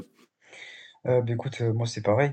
En fait, j'étais pas fan de Nanae et Yu dans leur tag league, j'ai pas trouvé ça, incroyable. Mais comme je l'ai dit, Tam j'ai vraiment du du mal, de plus en plus à force, je trouve ça, vraiment, lassant et en fait c'est toujours, pareil. Je trouve ça forcé à force, leur espèce d'amitié. À force, j'en ai un peu marre. Et heu, mais je suis surpris en fait qu'elles perdent les titres, heu, aussi rapidement. Pour moi, elles auraient eu un règne un peu plus long, mais heu, mais du coup, c'est pour ça que je suis content que qu'en plus ce soit Nanae et Yu. Parce que, bah, en fait, ça met en avant ce ce côté, ce clan, Neo Stardom Army avec justement les valeurs anciennes qui sont plus mises en avant. Et moi, c'est c'est tout ce que je veux puisque on sait tous que voilà, Stardom, à l'ancienne, c'est ce que nous ce qui nous passionne, ce qu'on aime, énormément, même si on aime Stardom en général.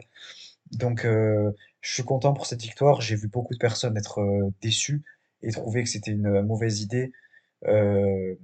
Moi, je trouve pas tant que ça, honnêtement. Surtout, ça mentionnait le fait que ce soit parce qu'elle soit freelance que c'est, c'est dommage de leur donner les titres. Honnêtement, moi, je suis pas vraiment du même avis. Comme je l'ai dit, je trouve que ça met, plus en avant, le côté de des anciennes valeurs et tout avec le Neo Stardom Ar Neo Stardom Army et ça met en avant ce clan justement, qui est en train de se construire petit à petit. Donc, heu, je suis très content quand même de de la victoire. Idem. ouais, pardon. Non, j'ai dit idem, heu, je suis d'accord avec toi et là, du coup, on avait, bah, Mei Hime qui arrive, heu, pour les confronter, dans une promo assez, assez classique. Je pense qu'on n'a pas besoin de s'éterniser dessus. Elles se sont échangées quelques mots, voilà, enfin, Ouais, de c'était assez anodin, quoi. C'était Ouais, du c'était du classique et puis, voilà, on est ensuite passé, on est ensuite passé à autre chose. Elles sont venues pour les confronter, comme ça se fait habituellement, mais il y en a rien rien à en dire de d'incroyable, quoi. ouais. Heu, du coup, on passe au co-main event. C'était le titre Wonder qui était défendu par Sayaka Mitani contre Haruka Umezaki. Heu, c'était un match qui m'a beaucoup surpris, heu, puisqu'on en a parlé avec, heu, avec Miano, que voilà, Haruka, on savait pas trop ce que ça allait donner et tout. Même moi, je l'ai dit de toute façon dans la dernière, le dernier épisode, la dernière, review sur le Year End Climax que, voilà, c'était dans le ring, c'était pas non plus, heu, hyper solide, mais que j'aimais beaucoup. Et heu, justement, là, j'ai énormément aimé ce qu'elle a fait dans dans le ring. Heu, on a le match qui commence avec une, une prise de force. En soi, c'était surtout, montrer un peu qui est la plus forte, physiquement et heu, Haruka qui se fait dominer, en fait, tout le début du match et en fait, ça sous-entend un peu, ça montre, que Haruka Umezaki, elle doit elle doit prouver, en fait, elle doit prouver ce qu'elle vaut, elle doit prouver qu'elle est, heu, au niveau du du Wonder et heu et je trouve que c'est bien raconté. On a Sayaka Mitani notamment qui, l'invite à, la frapper, à lui mettre des coups d'avant-bras. Et, euh, je trouve ça intéressant, même si bon, j'aime pas quand, quand Sayaka Mitani euh, euh, fait ça, puisque elle-même euh, n'a pas énormément d'impact, je trouve. Elle n'est pas spécialement capable de les rendre. Et puis en général, c'est toujours elle qui se fait dominer quand, euh, elle demande une confrontation comme ça de, coups d'avant-bras. On se rappelle contre Azuki au Five Star, comment ça avait fini. Mais, euh, mais c'était cool, en tout cas, c'est euh, intéressant pour l'histoire du match. Euh, et on a Haruka qui fait un magnifique crossbody à l'extérieur. J'ai beaucoup aimé. Et fait aussi une, très belle standing suplex. Puis il y a aussi la- l'espèce de butterfly superplex que- qu'elle passe. Donc euh, voilà, nous fait des, des beaux moves, des beaux spots. Et euh, j'aime beaucoup euh, le spectacle qu'elle nous amène. Et juste après, elle nous fait le fameux five star, un peu de five star frog splash en référence, je pense, indirectement à Starlight Kid. Je sais pas vraiment si c'est dans son moveset à Roko Mezaki, si c'est ancré dans son moveset, mais ça m'étonnerait. Mais euh, on sait que, voilà, je l'avais dit dans la, review du Year End Climax, quand Starlight Kid et Haruka Mizaki ont fait euh, équipe, quand elles ont fait le, le Five Star Frog Splash ensemble. Euh, et je pense que, voilà, ça met un peu en avant sa, relation avec Starlight Kid. Donc j'ai beaucoup aimé ce, petit spot-là. Et, et on a le, le 450 de, de Sayaka qui est esquivé. C'est ce que je disais, on voit très peu, voire plus du tout le, Phoenix Splash maintenant. Je pense qu'elle l'a vraiment, euh, pour l'instant, retiré de, de son, de son moveset, jusqu'à ce qu'elle le perfectionne, à mon avis. Mais pour l'instant, euh, je pense qu'elle a dû, a dû se faire peur pour euh, des, des risques que ça représentait, quoi. Surtout quand on connaît que Sayaka Mitani, c'est quelqu'un qui, qui, hors du ring, a l'air d'être quelqu'un de vraiment profondément gentil et qui fait attention aux autres. Donc je pense que c'est pour ça que elle a dû le, retirer, ou alors Bushiroad ou Rossi lui a demandé de, le retirer de son moveset parce que c'était trop, trop dangereux, mais je pense qu'on le verra beaucoup moins maintenant. Donc elle part pour, euh, pour faire son 450, mais il y a Umezaki qui, qui l'esquive et qui, qui fait une, magistrale, mais ça passe pas évidemment. Et euh, ensuite, euh, part dans les cordes, euh, elle s'élance, et Sayaka Mitani lui fait son fameux, euh, son espèce de Hurricane Rana là, euh, pour ensuite enchaîner sur un roll-up, et elle gagne là-dessus. Donc j'ai été très surpris, j'ai pas compris pourquoi. Euh, j'ai vraiment pas été fan. Pour moi, ça aurait été logique de d'allonger Umezaki euh, de manière euh, clean et la terminer même avec le 450. Ça aurait été très cool. Ou son espèce de, je crois que c'est son Star Crusher, euh, son espèce de driver là. Pour moi, ça aurait été normal de, faire ça. Je comprends pas pourquoi ce roll-up, pourquoi essayer de garder euh, forte ou crédible. Même s'ils veulent la push, je pense que juste le fait de lui avoir donné le titre Wonder, ça suffisait pour lui donner de l'élan. Euh, donc voilà, ça va nous permettre de, de plus euh, essayer d'analyser comment ils vont essayer de la mettre en avant à Omizaki, parce que je pense que ça va être euh, assez prometteur pour elle. Mais, mais voilà, j'ai, hâte de voir la suite pour Omizaki. Le, match en soi, il est, il est bon. euh, Haruka Umezaki, c'est c'est une bonne euh, catcheuse. euh, Je l'ai toujours dit. Ce que j'ai toujours remis en cause, c'est le fait qu'elle a un shot à la Wonder. Euh, que Haruka Umezaki fasse une bonne perf, c'est pas étonnant. Et heureusement, j'ai envie de dire, vu qu'elle a quand même eu le, le title shot.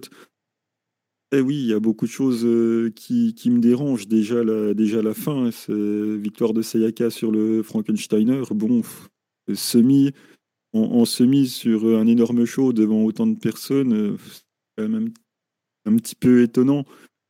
Après, euh, il y a eu quoi? Il y a eu euh, effectivement, à la fin, en tout cas, euh, on a eu le droit euh, à des bons kicks au, premier Frankensteiner. Il y a le Star Crusher qui est un des tout premiers finishes, on va dire, de, de Sayaka de Sayaka Mitani qui, qui passe. Ensuite, le 450, comme tu l'as dit, qui est esquivé. Et c'est là qu'on a des échanges rapides et la victoire sur le Frankensteiner. C'est un bon match, mais encore une fois, tu m'enlèves le, tu m'enlèves la Wonder et c'est un bon match de Upper Midcard dans euh, un show euh, dans le premier gymnase du coin devant, devant 400 personnes, quoi. Ce qui fait le, prestige de ce match-là, encore une fois, c'est le titre. C'est le titre qui donne euh, du, du prestige à ce match-là. C'est pas Ruka Omezaki qui est venu huit fois ou euh, Sayaka qui va donner du, prestige dans, un match comme ça de, montant de monde, surtout avec une fin comme ça. Comme tu l'as dit, si on aurait eu euh, un finish un petit peu, plus solide avec à minima le 450 qui aurait pu être, euh, j'en sais rien, au moins un dégagement sur le 450. On repart pour deux ou trois minutes, on en a un deuxième, on aurait eu un petit peu plus de, consistance. Mais là, on a, on a l'impression d'avoir eu un match euh, sans, sans grande importance du, du permit, quoi. C'est vraiment le, titre qui a donné euh, tout son prestige. Hmm, ouais, après le truc, c'est que euh, je pense que ça vient du fait qu'on ait un avis différent, enfin, nous deux par rapport aux, fans en général sur Sayaka Mitani. On sait que énormément de fans, même la plupart des fans adorent Sayaka Mitani et trouvent que c'est une super championne Wonder. Le problème, c'est que nous, on trouve que c'est pas du tout le cas et qu'elle met pas, enfin, qu'elle met pas le titre en avant et que c'est le titre qui la met en avant. Mais euh, je pense que quand euh, tu estimes que Sayaka Mitani est une, euh, est une bonne championne Wonder et que tu apprécies tout son travail, je pense que du coup, tout, tout ton propos et à toi, Miano, ben, les gens, ils, ils y adhèrent pas du tout. Et je peux comprendre quand on se met à leur place. Ouais, c'est sûr. Donc je pense que c'est surtout aussi une question de point de vue. Ah Oui, bah euh, ça c'est c'est oui, comme, oui. c'est comme toujours une, une question de, de point de vue. Donc c'est pour ça, en soi, c'est pas. c'est- Je pense que quand même euh, Sayaka Mitani, en tout cas pour les fans en général, euh, apporte le prestige du, du Wonder. Donc euh, si ça permet de, de faire ça, c'est qu'elle fait bien son travail et que ben, euh, c'est pour ça que Rossi et Bushiroad continuent de, de lui laisser le titre. Après, nous, voilà, on n'est pas spécialement fans, mais, euh, mais je comprends la, la décision derrière, en fait. Ah oui, oui, moi aussi. Mais voilà, je- j'en attendais un petit peu plus. Du coup, euh, si tu me permets, je vais enchaîner avec euh, la fin de match, hein, puisque je suis dans mon élan. Et par contre, ouais, ouais, vas-y, vas-y.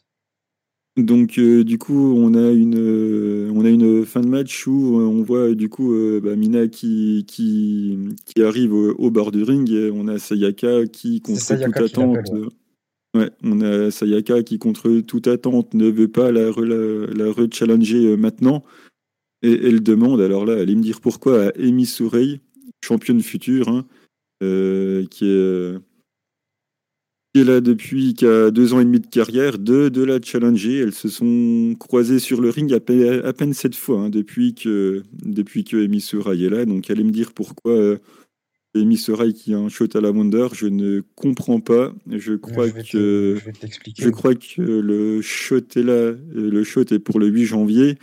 Et je crois que en fait, la dernière fois où elles se sont croisées, ça a fini sur un double euh, au 5 star. Enfin, si de là, ça permet à la championne future d'avoir un title shot à la Wonder, euh, enfin, voilà quoi. On parle, on parle quand même de la Wonder, quoi. C'est, c'est c'est le deuxième plus gros titre de la fête, quoi. Envoyer euh, la championne future, euh, la challenger euh, après deux ans et demi de carrière, alors qu'elles se sont croisées que six fois dans le ring. euh, voilà, on est clairement sur du remplissage. En plus, le 8 janvier, c'est dans. enfin, c'est, quoi? C'est deux semaines jours. après. Ouais, c'est, dix jours après, quoi. Enfin, est-ce que c'est utile? Non, clairement pas. Enfin, à mon sens, c'est, pas du tout utile, quoi. C'est du remplissage pour, euh, pour, voilà, avoir une gros, pour avoir une grande salle et dire que voilà, on défend le titre, ça va mettre plus de monde et ça va faire plus d'argent. Mais voilà, c'est, du remplissage pour moi. Ça, ça, pour moi, ça n'a même pas de sens de, de l'envoyer challenger, quoi. Autant qu'ils prennent le temps de construire proprement le truc avec Mina, même si moi, en tant que fan, vous le savez, ça me convient pas. Mais au moins, ils prennent tranquillement leur temps avec Mina. Ils donnent la Wonder à Mina qu'ils le souhaitent, mais qu'ils nous fassent pas une, une défense de, de remplissage comme ça qui, pour moi, n'a pas de sens, quoi. euh, moi, je, je- je vais t'expliquer. Enfin, je pense, je pense connaître la raison, et je pense que la plupart même euh, la connaissent, la raison euh, pour laquelle Missouri euh, est, la prochaine challengeuse. C'est tout simplement parce que on sait que Sayaka Mitani a défendu son titre 12 fois. Et là, du coup, ça va être la treizième. Et on sait qu'ils veulent miser sur Sayaka Mitani à 300%. Et je pense qu'ils veulent faire d'elle la plus grande championne Wonder, si ce n'est une des meilleures, une des plus grandes, peut-être la deuxième plus grande. Alors évidemment, moi, ça me fait mal pour Arisa, ça me fait même mal pour Momo, mais je pense que l'objectif qui est euh, Ami Souré comme ça qui, qui viennent euh, challenger, c'est euh, en fait de choisir un nom qui peut euh, se faire euh, allonger quoi sans, sans vraiment prendre un gros impact parce que c'est quand même c'est la championne future. Donc l'objectif, enfin si elle, elle perd, c'est pas très grave parce qu'en fait elle est considérée comme le futur, donc ça veut dire euh, elle sera meilleure quoi dans le futur. Donc elle se fait allonger maintenant c'est pas bien grave, quoi. Alors que s'ils avaient pris une grosse, euh, un gros nom, euh, comme une Utami par exemple, ou une Azuki, d'ailleurs que j'espère vraiment voir challenger rapidement pour le World Wonder, parce que ben, à force, elle mérite tellement Azuki pour un, un Shot Wonder, c'est vraiment un truc que j'aimerais voir. Mais voilà, il faut pas que ce soit contre n'importe qui, contre n'importe quelle championne. Donc je suis content que pour l'instant, euh, ce soit pas elle. Euh, mais euh, du coup, c'est pour ça qu'il y a Missouri, je pense. Et euh, c'est aussi pour ça, parce qu'ils veulent que euh, Sayaka Mitani défende, son titre euh, 13 fois, qu'elle atteigne le règne de Momo, le plus long de l'histoire, enfin le plus de défense de l'histoire, et, euh, et qu'ensuite elle le perde contre Mina. Euh, moi, honnêtement, je, m'en fiche un peu, puisque vous le savez, moi, tout ce que j'attends, c'est que Mina prenne le titre. Et je pense que du coup, ça va permettre de, continuer de créer la storyline entre les deux. Euh, ça décrédibilise Amy Souré en tant que challengeuse euh, totalement. Mais moi, je m'en fiche, puisque je, je suis pas très fan d'Amy Souré, et tout ce que je veux, c'est Mina avec le titre. Donc, même si elle est décrédibilisée en tant que challenger, ça, ça me pose pas vraiment de soucis. Et je pense que, en tout cas, c'est super que, que Mina, euh, que la, storyline entre les deux euh, continue. Je l'avais dit, je l'avais dit que, que Mina allait euh, re-challenger et qu'on aurait le match revanche vu le buzz que ça a créé, je me suis pas trompé.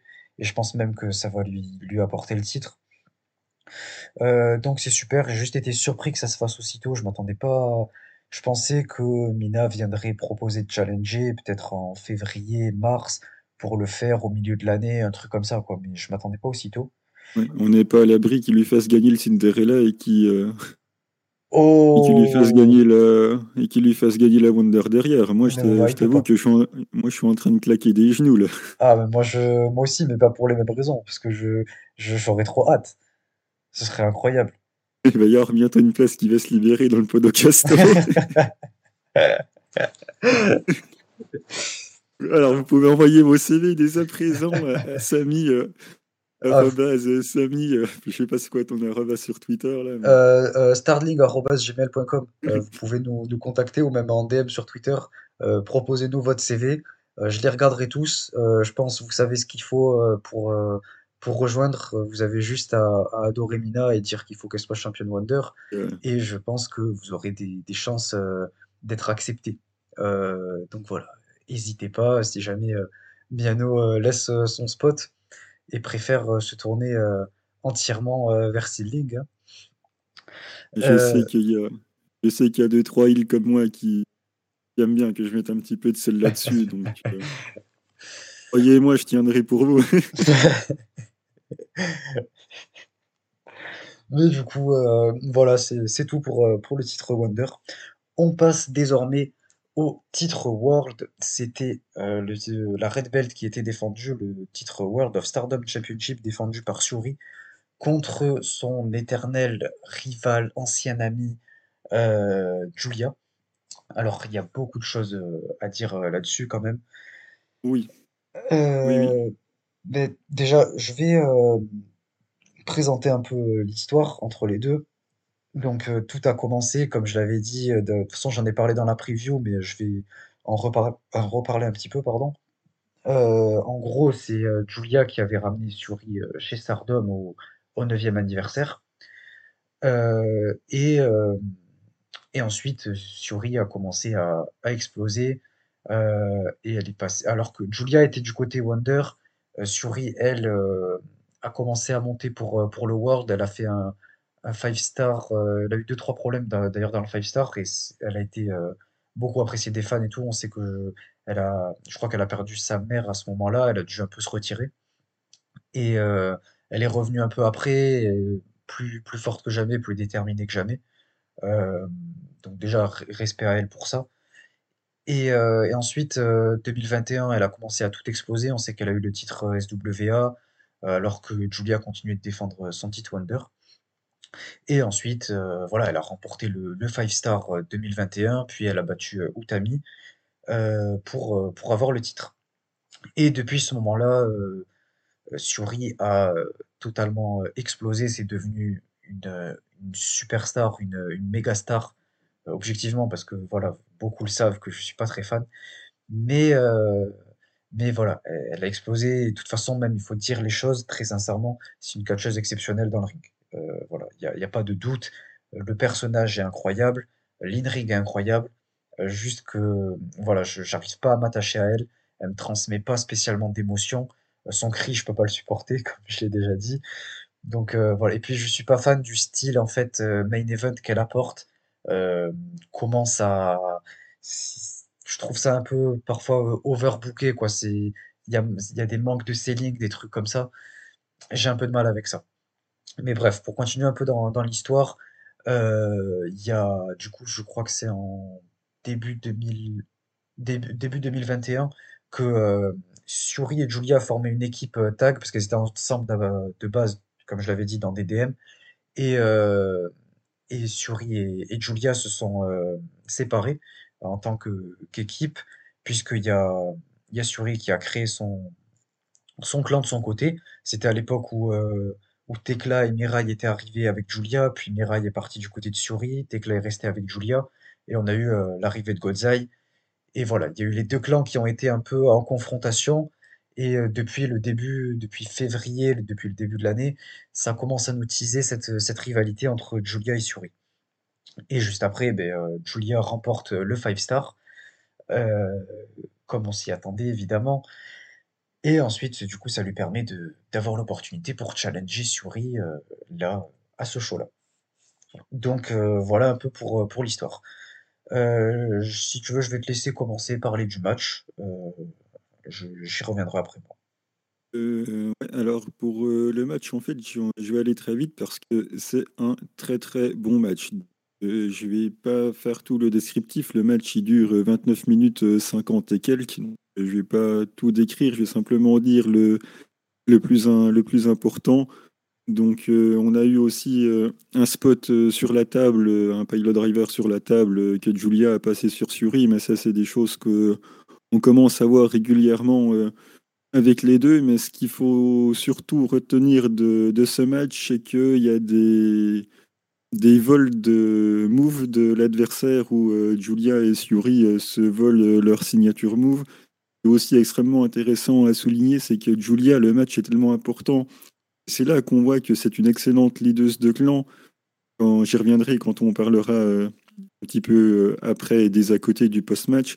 Et Julia fait les moves de Maika et d'Imeka et c'est pas n'importe lesquels, c'est vraiment leur move signature et c'est là qu'on voit que c'est vraiment intéressant, qu'il y a tout des DM qui est à fond derrière Julia et on ressent ça dans le match par le fait que Julia se permet d'emprunter les gros moves de, Maika et Imeka qui sont vraiment euh, ses, amis de toujours. Ça ajoute aussi euh, encore un petit peu plus d'émotion à tout ça. Le, le, match, comme je l'ai dit, est vraiment très bon. J'ai rien à dire dessus.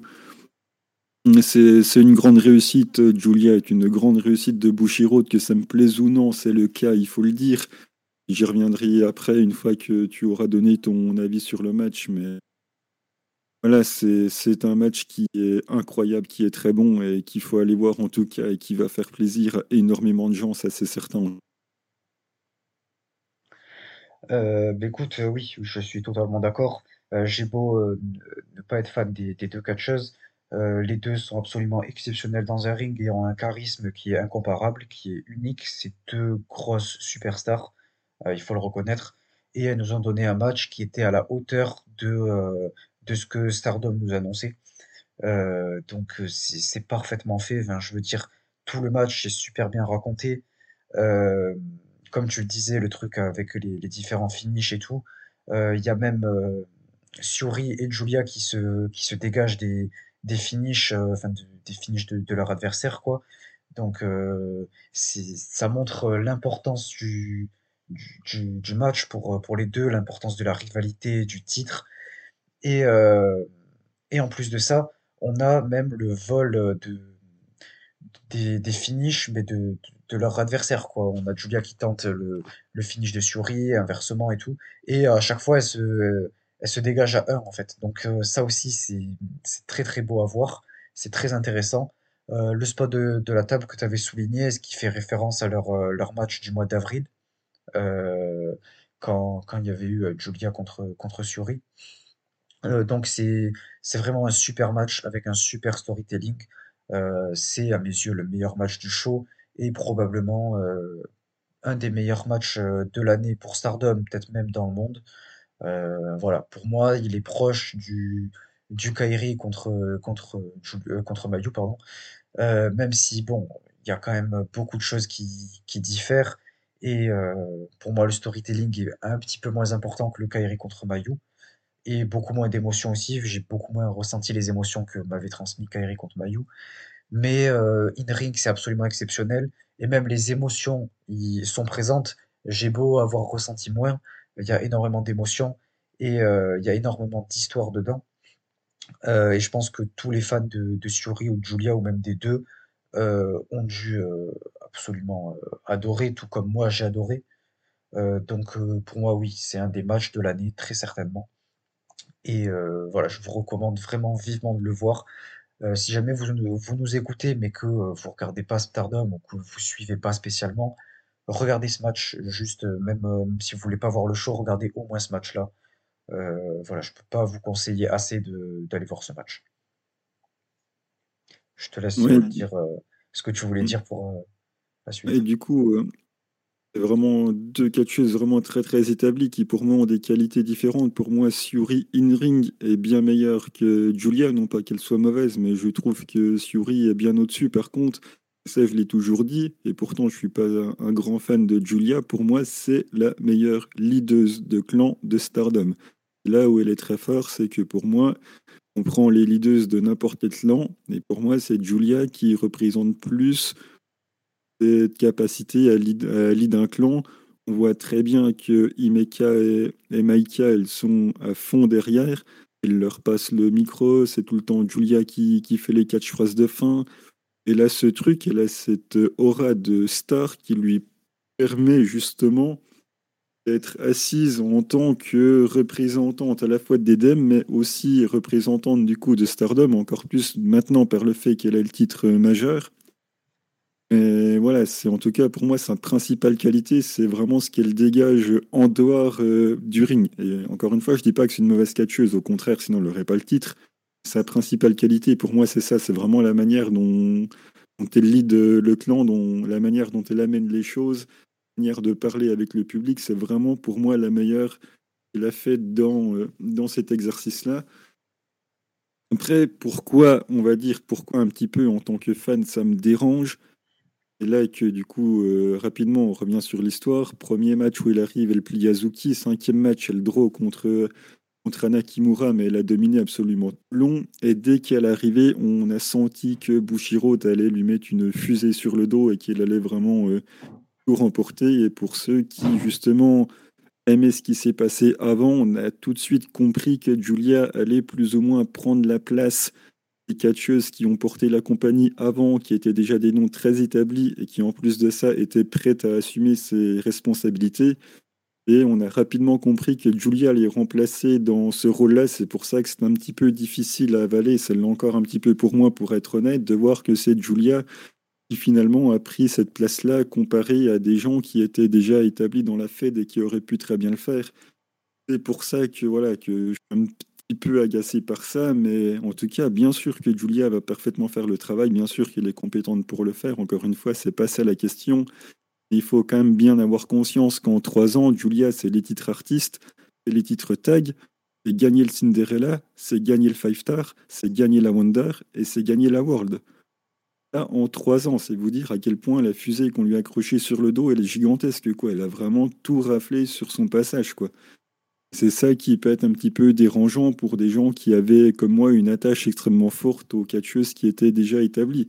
Après, son travail est exceptionnel et parfait, j'ai rien à dire dessus, c'est pas, pas du tout la question.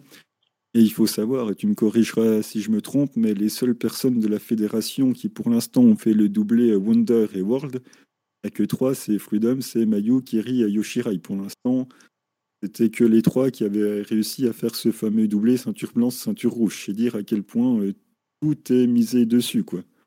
On peut pas dire que c'est pas construit, puisque depuis qu'il est arrivé, c'est clairement le projet euh, est bouqué autour de ça. Donc euh, là, pour le coup, c'est clair et net que ça manque pas de construction, et encore une fois, elle a parfaitement fait son travail, quoi.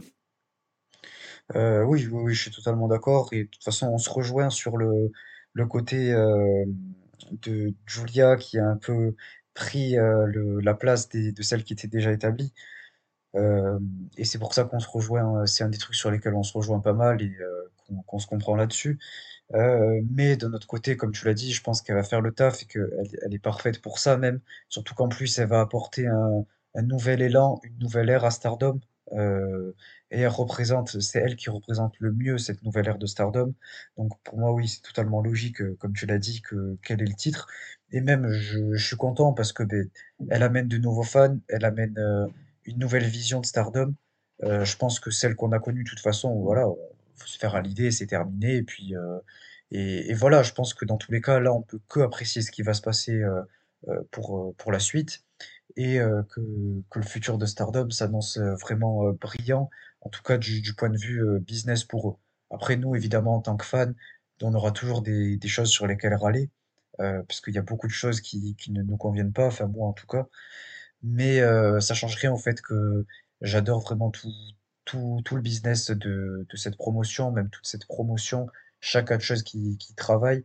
Et de toute façon, j'ai du respect pour chaque catcheuse qui, qui sont dans, ce roster-là. Donc évidemment Julia, j'ai énormément de respect, même si je suis pas très très fan pour, euh, pour beaucoup de raisons, notamment euh, celles que tu as citées. Euh, mais, mais malgré tout, voilà, je pense qu'elle fera parfaitement le travail et qu'elle va amener Stardom à un niveau encore plus haut. Et, justement, je pense aussi que ce sera très intéressant de voir qui va la détrôner, puisque je pense que la personne qui va la détrôner, justement, va avoir un, une encore plus grosse hype autour d'elle. Et, c'est pour ça, j'espère voir une des, des anciennes catcheuses, les catcheuses qui sont là à peu près depuis le début ou depuis euh, au moins cinq six ans, qui pourront justement euh, euh, repasser devant et euh, reprendre un peu ce, flambeau. Donc euh, moi, c'est ce que j'espère en tant que fan. Mais dans tous les cas, pour l'instant, je suis très content euh, pour Julia euh, d'un point de vue business. Et même en tant que personnel, je suis content pour elle. Euh, donc voilà, c'est tout pour, euh, ce show euh, Stardom Dream Kingdom. Je tiens à dire que c'était un show absolument exceptionnel, probablement le meilleur de l'année. Je vous recommande énormément de, le regarder. Je pense que c'était mon show préféré de l'année. En tout cas, ça fait partie dans le top 3 certain. Et, voilà, c'était un super show et, je ne peux pas vous dire autre chose que, d'aller le, le regarder. On passe maintenant au, euh, au show de, de Seedling, Seedling of the Year 2022. C'est parti.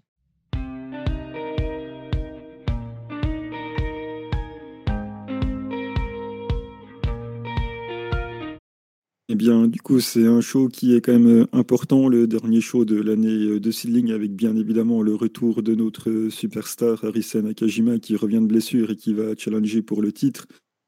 On a beaucoup, beaucoup d'attentes euh, sur ce match, on y reviendra quand on fera le, main event, mais pour l'instant, on va commencer avec le premier match qui oppose Yuki Mashiro de Ice Ribbon, Riko Kaiju contre Nao Ishikawa et Chi Ozora. Il y a deux catcheuses de Ice dans, le match, Yuki et Nao. Une catcheuse de la Purgie Chi Ozora. Et bien sûr, Riko Kaiju, qui est notre future star, notre jeune contracté. Alors, l'histoire autour de ce match, déjà, il y en a deux. C'est-à-dire que c'est le dernier match de Yuki Mashiro à Seedling avec euh, sa meilleure amie euh, Riko Kaiju, puisque, comme je l'avais évoqué, euh, Yuki Mashiro est partie en, retraite. Elle a fait son dernier match à la Ice Ribbon je crois que c'était contre Suzuki, ça, de, ça demande vérification, mais en tout cas, voilà, fin de carrière pour Yuki euh, Mashiro. Je crois que leur euh, nom d'équipe avec Riko Kaiju, c'était les Reiwa euh, Best Friends. Alors, s'il y a des spécialistes du Japon, vous me direz pourquoi Reiwa, j'ai essayé de chercher, j'ai pas trop compris. La seule hypothèse que j'ai, c'est que actuellement au Japon, on est dans l'ère Reiwa, justement. Donc, est-ce que ça a un rapport avec ça? Je pense que oui, puisque l'ère est récente. Elles ont commencé leur carrière à peu près en même temps que cette ère-là. Je suppose que le Reiwa vient d'ici, mais en tout cas, je n'en suis pas sûr. S'il y a des spécialistes qui peuvent m'éclairer, je suis preneur.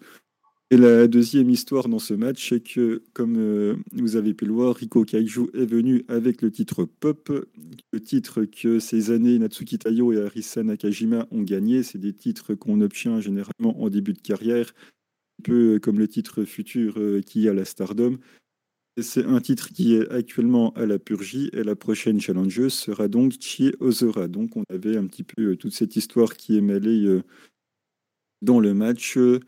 et voilà, on a aussi bien évidemment aux abords du ring Tsukasa Fujimoto qui est bien sûr présente pour accompagner les catcheuses Ice Ribbon. Donc elle a forcément retrouvé euh, sa meilleure amie Arisa Nakajima au bord du ring. Bien évidemment, on nous les présente à la caméra, ça fait toujours plaisir de les voir ensemble.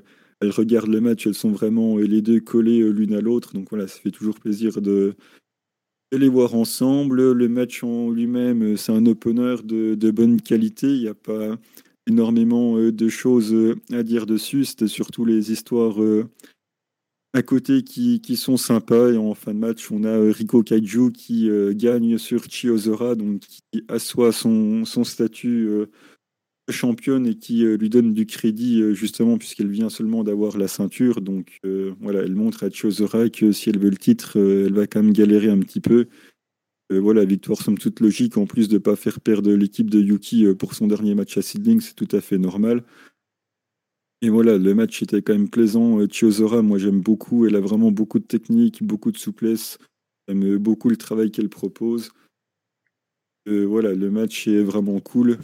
Et en fin de match, on a bien évidemment euh, Yuki Mashiro et Riko Kaju euh, qui euh, saluent extrêmement poliment leurs deux aînés, euh, Tsukasa et Arisa. Donc voilà, toujours le respect de la hiérarchie qui est toujours bien présent du côté de Seedling. Ça fait toujours plaisir euh, dire deux mots là-dessus. Donc voilà, un opener qui a, bien fait le travail avec pas mal d'histoires autour. voilà, c'était assez plaisant pour commencer les hostilités.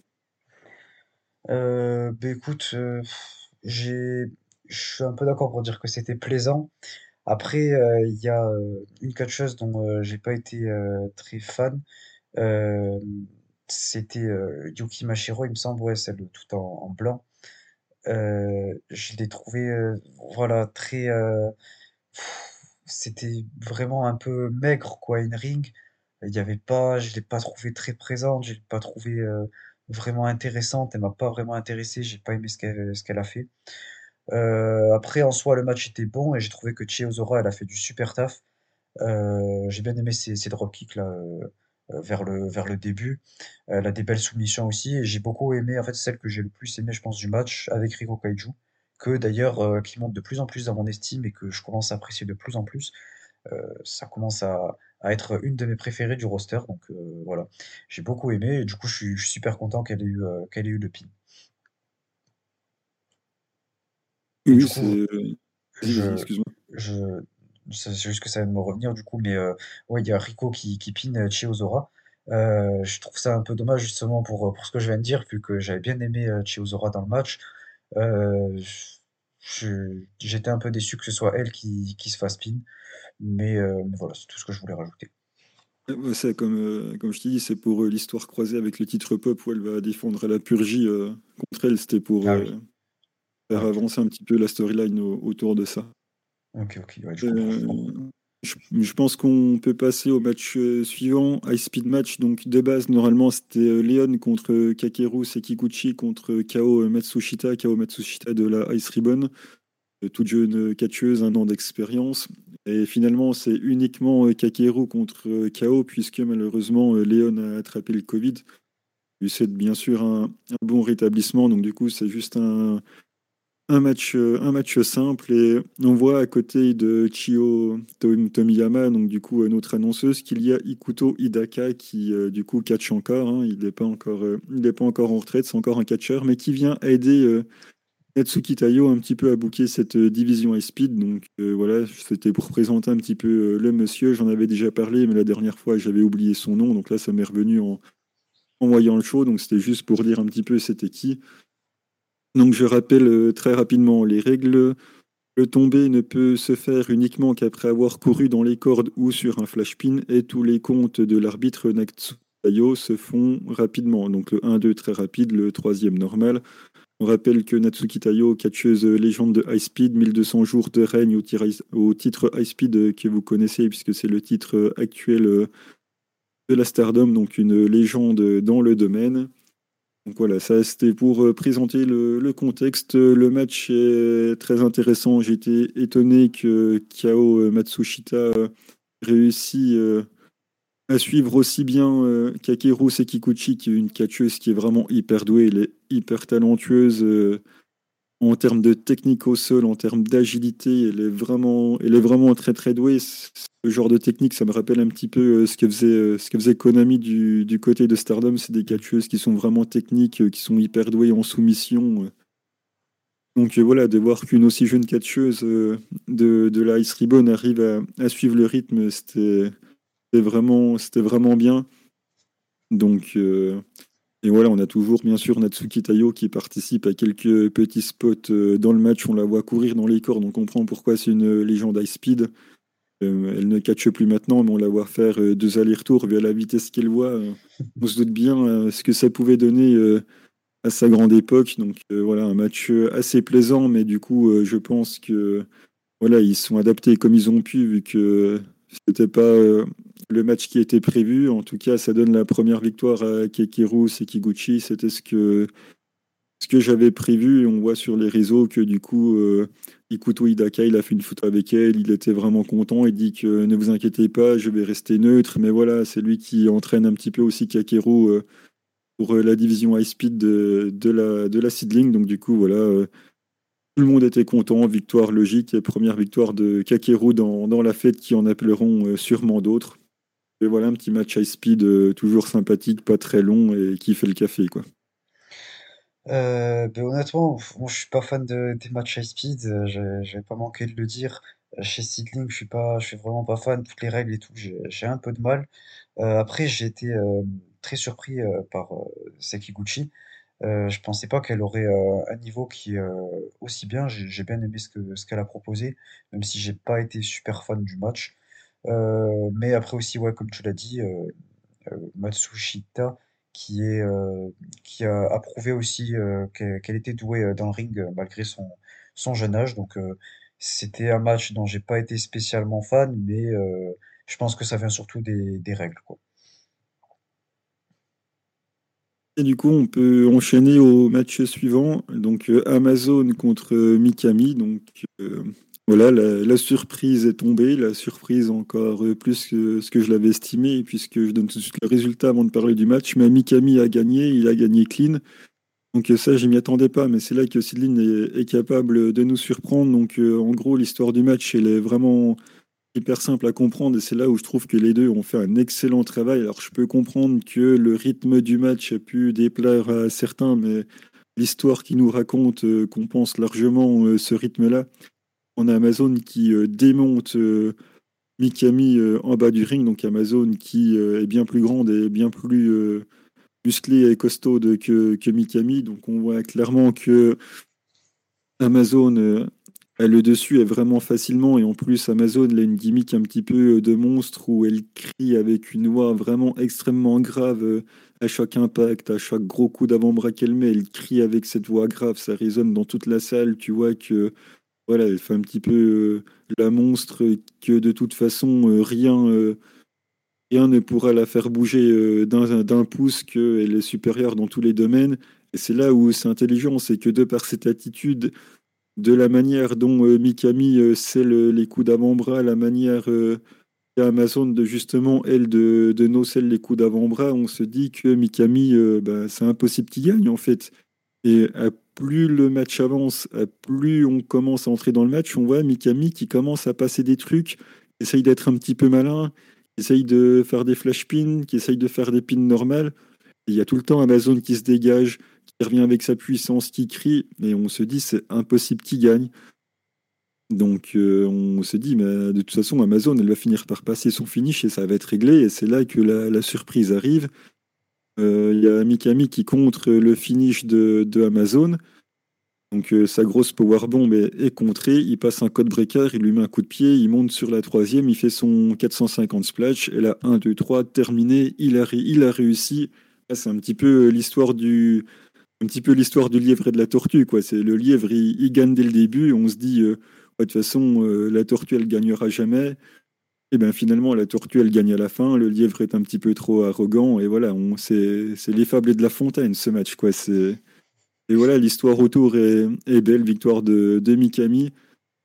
Et finalement, après réflexion, je me dis, c'est peut-être pas plus mal parce que si Amazon aurait gagné euh, un deuxième match d'affilée contre un homme, après, ça aurait été peut-être difficile de de la faire perdre plus tard. Donc, euh, au final, pourquoi pas? Mais en tout cas, voilà, je vais pas mentir, je m'y attendais pas du tout. J'avais émis l'hypothèse qu'elle pouvait se faire flash pin, mais non, je m'attendais pas à ce que ça soit clean. Donc, euh, voilà, au vu de l'histoire du match, j'ai trouvé que c'était un bon travail, un bon travail de tout le monde, histoire bien racontée.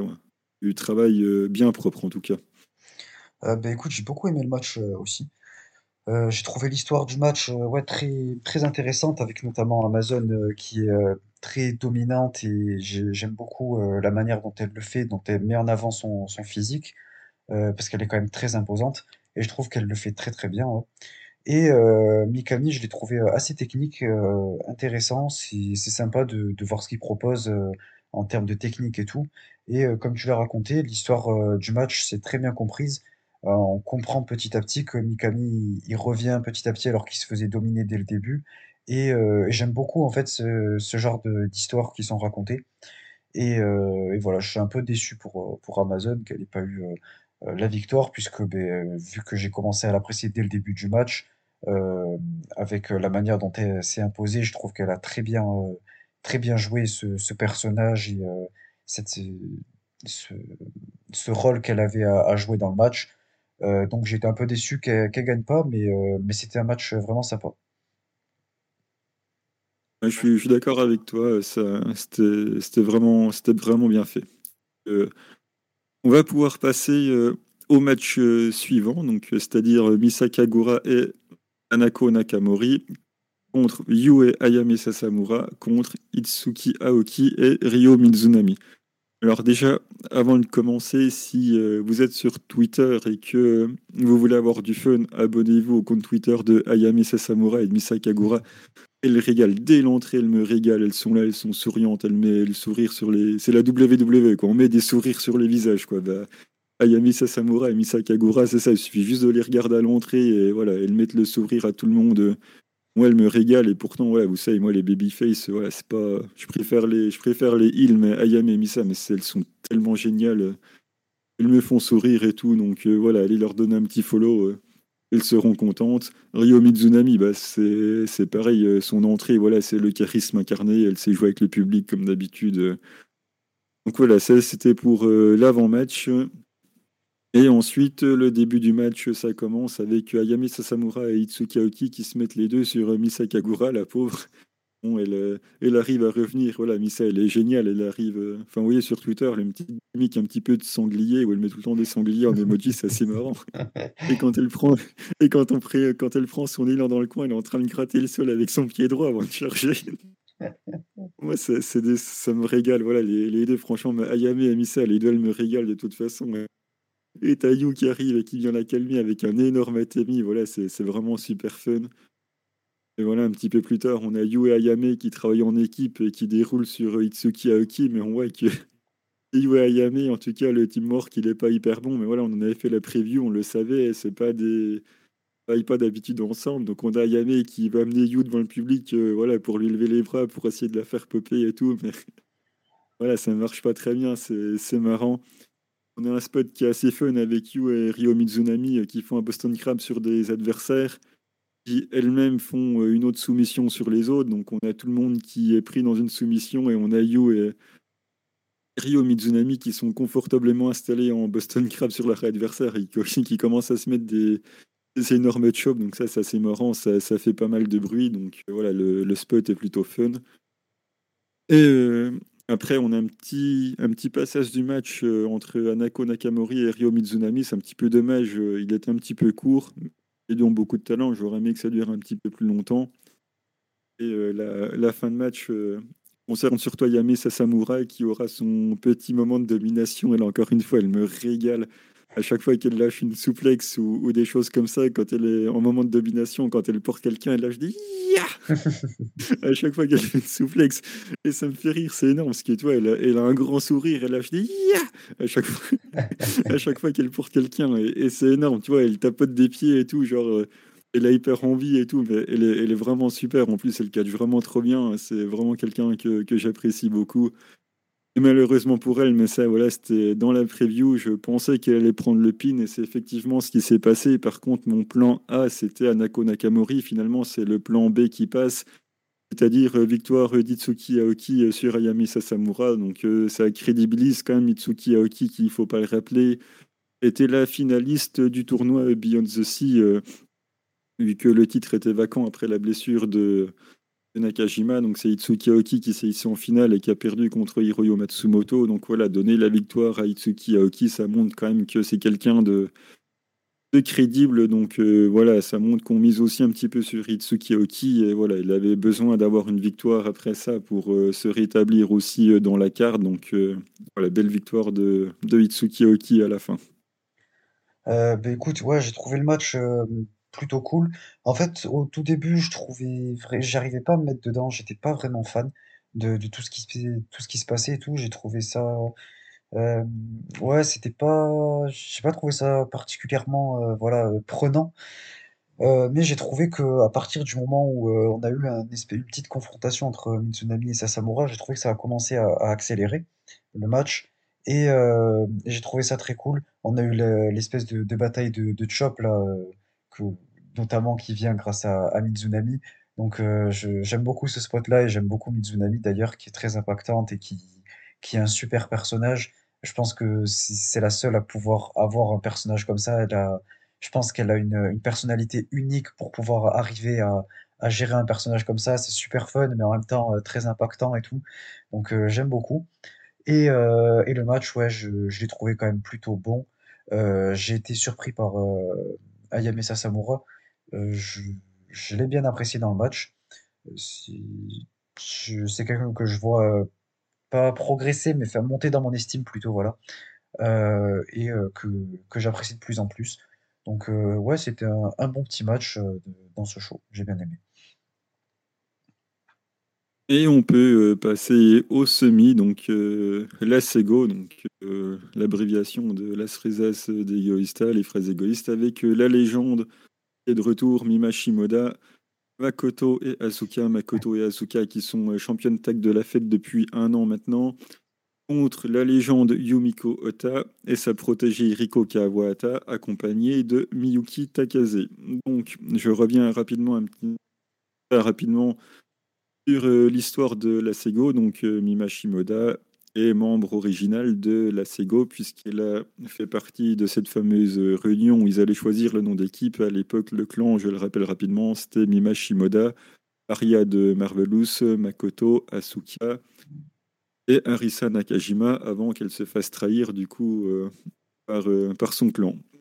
Euh, voilà, le fait que ils mettent Mima Shimoda là-dedans en mettant la Sego sur la carte, c'est tout à fait normal, c'est son clan d'origine. Elle a jamais turn dessus, c'est juste que Mima Shimoda ne, venait plus dans la Fed. Ah, voilà, qu'elle soit avec euh, qu'elle soit avec elle, c'est tout à fait logique. Donc euh, le match euh, en lui-même, donc ça commence avec Riko Kawahata contre Makoto. Donc on a bien évidemment la petite tricherie de la Sego qui met des coups de chaise pour, pour prendre le su. Ça part très rapidement à l'extérieur directement pour le moonsault de la troisième corde de Asuka en direction euh, de l'extérieur du ring. Donc on part euh, tout de suite sur des bases solides. Euh, le moonsault d'ailleurs est esquivé. Elle tombe du coup sur la Sego. Et ça permet du coup à Riko Kawahata de dive sur tout le monde. Riko qui était remonté sur le ring, qui est monté sur la troisième corde et qui du coup dive sur la Sego. Donc voilà, ça montre... tout de suite qu'on part sur des bases assez solides. Et ensuite, euh, j'avais estimé mes inquiétudes dans la preview sur le fait que Mima Shimoda n'avait pas catché depuis un moment, qu'elle a la cinquantaine, qu'elle allait peut-être un- qu'elle allait peut-être être un petit peu rouillée. Mais euh, finalement, mea culpa, elle n'est pas si rouillée que ça. Elle a une belle attitude de heal. Voilà, ce qu'elle propose est, plutôt sympathique, hein, sans non plus que ça soit euh, transcendant. Mais voilà, c'est, elle n'est pas rouillée au point euh, que je le pensais. Elle fait même très très bien le travail euh, dans, dans ce match. Donc, mea culpa de ma part. Je ne m'attendais pas à ce qu'elle fasse une prestation comme celle-ci. Et le match en lui-même est, est fait pour Riko Kawahata, puisqu'on la retrouve également en début du match. Elle est beaucoup mise en avant, même si elle est dominée par, euh, par tout le clan, mais c'est pas grave, même si euh, on est la personne dominée dans le match, ça ne nous empêche pas d'être mis en avant, que ce soit par les bums qu'on prend, par les retours que l'on essaye de faire. Donc on sent qu'il va se passer quelque chose avec euh, Rico dans le match. En tout cas, depuis le début, c'est ce qu'on essaye de, de nous teaser. Ensuite, un petit peu plus tard, on a un moment assez fun avec euh, Makoto. Donc je sais que tu n'aimes pas ça, mais moi, ça, me fait toujours autant, autant rigoler. Makoto qui se retrouve devant euh, Yumiko Ota, euh, qui vient en marchant, en se tenant hyper droite. On a Makoto qui, qui on a l'impression qu'elle a un petit peu peur. Elle commence à crier et à réclamer une chaise pour essayer de s'en sortir face à la, face à la légende. Du coup, elle prend euh, la chaise de Mima Shimoda, la chaise rose là. Mais bon, on a Yumiko Ota qui met les mains dessus, donc Makoto elle essaye de tirer, mais forcément Yumiko Ota elle lâche pas, donc elle lui claque les doigts euh, en claquant la chaise. Donc là, on a Makoto qui se fait claquer les doigts. Et c'est assez amusant parce que du coup, ça permet d'avoir un face-off entre les deux légendes que sont Mima Shimoda et, Yumiko Ota. Donc voilà, voir euh, ces deux légendes des années 90 qui ont fait des tonnes et des tonnes de matchs. On sait comment c'était les années 90 dans le Joshi. Le nombre de matchs euh, qu'elles ont fait à cette époque-là, les voir, euh, les voir face à face euh, autant de temps après, voilà, c'est.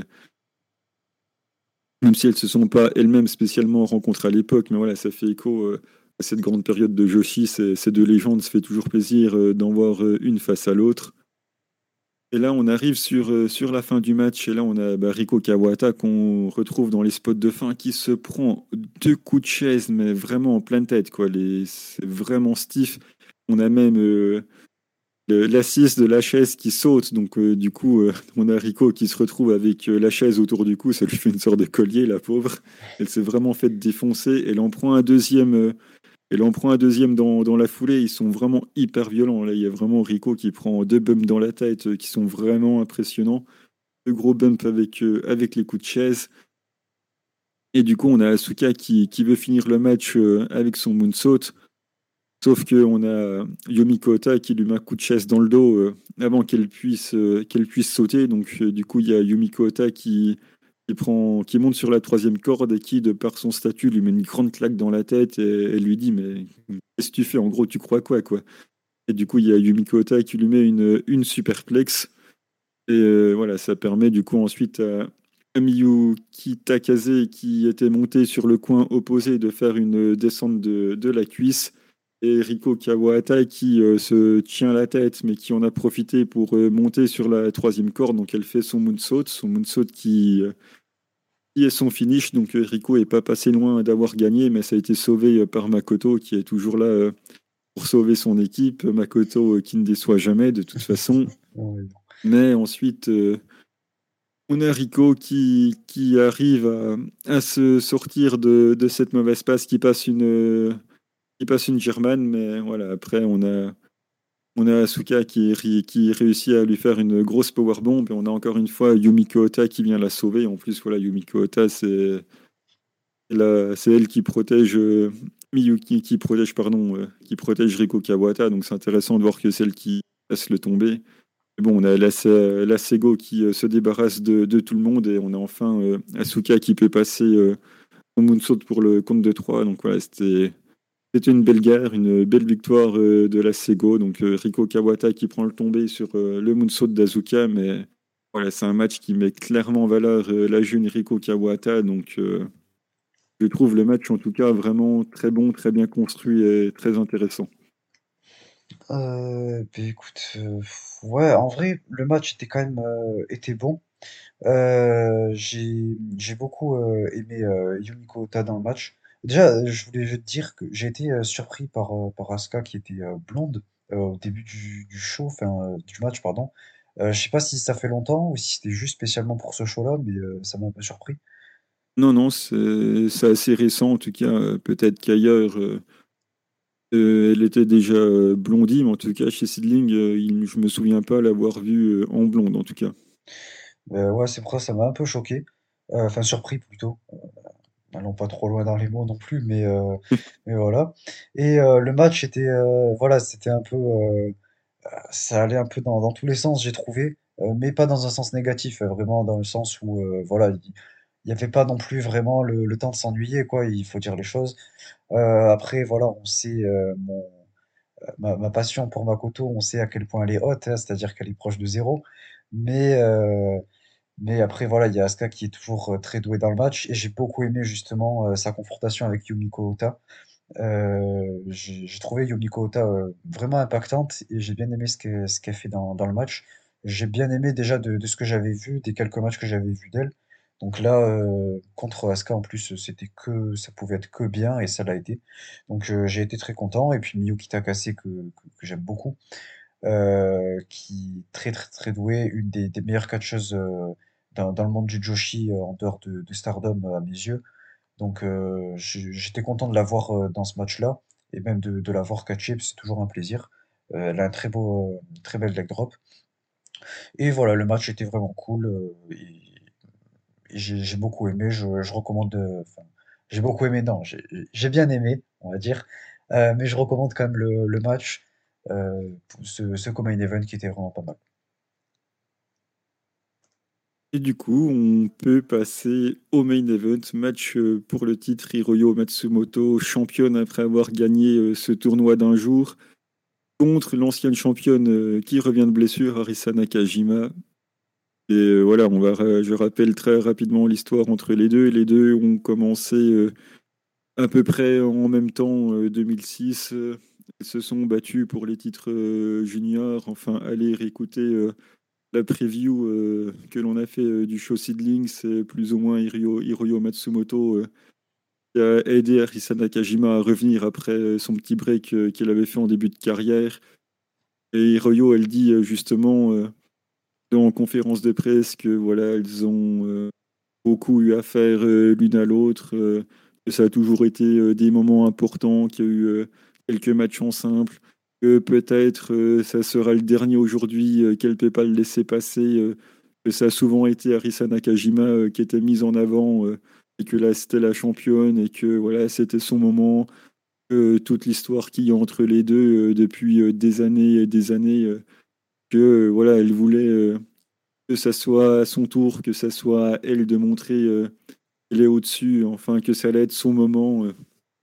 Voilà donc une énorme histoire entre les deux et, quel match elles nous ont donné. Mais c'est mon match de, l'année. En plus, j'ai eu la possibilité et la chance de, pouvoir le voir en direct, donc je ne l'ai pas rattrapé après coup. Et on sait que quand on, quand on peut voir le, la chose en direct, en tout cas de mon point de vue, ça décuple un petit peu les émotions, parce que quand ça se dégage, ben on sait que ça s'est dégagé vraiment à ce moment-là, alors que quand on le voit a posteriori, même si on n'est pas spoil, on vit pas le moment en même temps, donc il y a quand même un petit décalage. Mais là, j'ai pu vraiment avoir euh, en direct, ressentir les choses en même temps que ça s'est produit. Donc euh, voilà, ça m'a investi encore plus dans le match. Mais que dire de, ce match? Je vais essayer de le raconter sans prendre, sans prendre une heure, mais, ça commence déjà avec beaucoup de techniques. Arisa qui passe déjà une, une German suplex, on passe directement sur des bonnes bases. Voilà, on n'est pas là à perdre du temps en se disant euh, le match il dure une demi-heure. Euh, voilà, on se regarde pendant deux minutes, on se donne deux trois coups d'avant-bras pour perdre du temps. Non, ça, chez Sidling, ça, ça n'existe pas. C'est voilà, on est là, on est là pour catcher, on n'est pas là pour perdre du temps euh, pour arriver au bar d'un time limit draw. Quoi, c'est voilà, c'est on se rentre dedans et puis c'est parti quoi. Et euh, le début, du coup, euh, hormis cette euh, German d'Arisa, c'est une petite domination de Hiroyo Matsumoto. Il faut attendre que ça arrive à l'extérieur pour que Arisa reprenne le dessus en, divant justement à l'extérieur. Ensuite, elle remonte Matsumoto, elle met des, missiles drop kick, missiles drop kick, pardon. Donc voilà, on a Arisa qui est, qui est en contrôle. Et elle essaye de, de passer une première Dragon Suplex, mais ça ne passe pas. Donc, euh, du coup, ce sont les deux catcheuses qui sont en échange tour à tour. C'est pas Arisa qui le fait tout seul, c'est les deux euh, s'échangent à tour à tour des souplex. Et voilà, le rapport de force est clairement équilibré. C'est du à toi à moi, mais à toi à moi à coup de, à coup de souplex. Donc, euh, voilà, encore un match qui démarre avec beaucoup d'intensité. Et un petit peu plus tard, on a un spot sympa, on a Risa qui passe une German sur Hiroyo Matsumoto qui est en train de monter, euh, est en train de monter dans les corps, donc elle prend un bump en German suplex, euh, je crois, de, la deuxième corps. Donc euh, voilà, déjà un move qui est assez solide, un premier vrai gros bump. Donc les choses commencent à s'intensifier. Ensuite, elle lui met des coups de genoux dans la tête qui sont bien stiffs. Arisa Nakajima enchaîne des coups de genoux rapides dans sa tête et ensuite elle la prend la prend en clé de bras. Donc euh, voilà, c'était la période de domination euh, d'Arisa Nakajima. Et ensuite, on a euh, Hiroyo qui essaye de, revenir et qui essaye de partir en, superplex, mais on a Arisa qui arrive à, rouler et qui du coup elle la prend en powerbomb avant de faire pleuvoir des, des coups d'avant-bras au sol elle la powerbomb, ensuite elle lui met des coups d'avant-bras. Les coups d'avant-bras, ils sont vraiment brutals. On sent qu'il y a même presque de la haine entre les deux, qu'ils ont vraiment des comptes à régler, euh, de savoir qui va repartir avec le titre, qui va être la meilleure entre les deux. Donc voilà, on a vraiment euh, de l'impact dans ces coups d'avant-bras. On ressent de la, nervosité. Enfin, y a, la tension est bien présente. Et du coup, Hiroyo, euh, après tout ça, arrive à revenir avec une grosse powerbomb. Et là, du coup, l'arbitre commence le compte de 10. Donc euh, là, on a les deux catcheuses qui sont au sol, compte de 10. Et les deux se relèvent. Et c'est là où c'est vraiment intéressant, c'est que les deux, elles se relèvent. Là, il se passe plus rien. Elles se regardent dans les yeux. Elles ne bougent pas. Et ça dure quelques secondes. Et elles se regardent. Mais c'est vraiment intense. Dans, le, dans le regard, on voit la tension qui est incroyable. Elles se sont euh, déjà mis dessus pendant un petit moment. C'était vraiment, tendu, c'était vraiment intense. Compte de 10, et là, elle se relève, elle marque un temps d'arrêt en fait pour se regarder et on sent toute la tension qui est entre les deux. Je trouve que cette image, elle est vraiment incroyable. De se regarder comme ça, euh, sans plus bouger euh, au milieu de combat pour montrer la tension. Après le compte de 10, j'ai trouvé ça vraiment extrêmement intelligent et génial avant la deuxième partie du match qui est, vraiment intéressante aussi avec Matsumoto qui a une grosse période de domination. Donc elle essaye de passer son backdrop, donc qu'elle appelle le rock drop, qui est un de ses finishes, mais, ça ne passe pas. Du coup, elle a une autre idée, elle passe, elle passe autre chose et ça lui permet du coup d'avoir le dessus. elle essaye de passer un power bomb. On a Arisa qui résiste. Et c'est là où on voit que Arisa est pour moi une des meilleures catcheuses du Japon, si ce n'est la meilleure, puisque elle la prend en, Fisherman. Euh, euh, non, pardon. Euh, on a Arisa qui, résiste. En fait, Hiroyo voulait partir en power bomb. On a Arisa qui, qui résiste.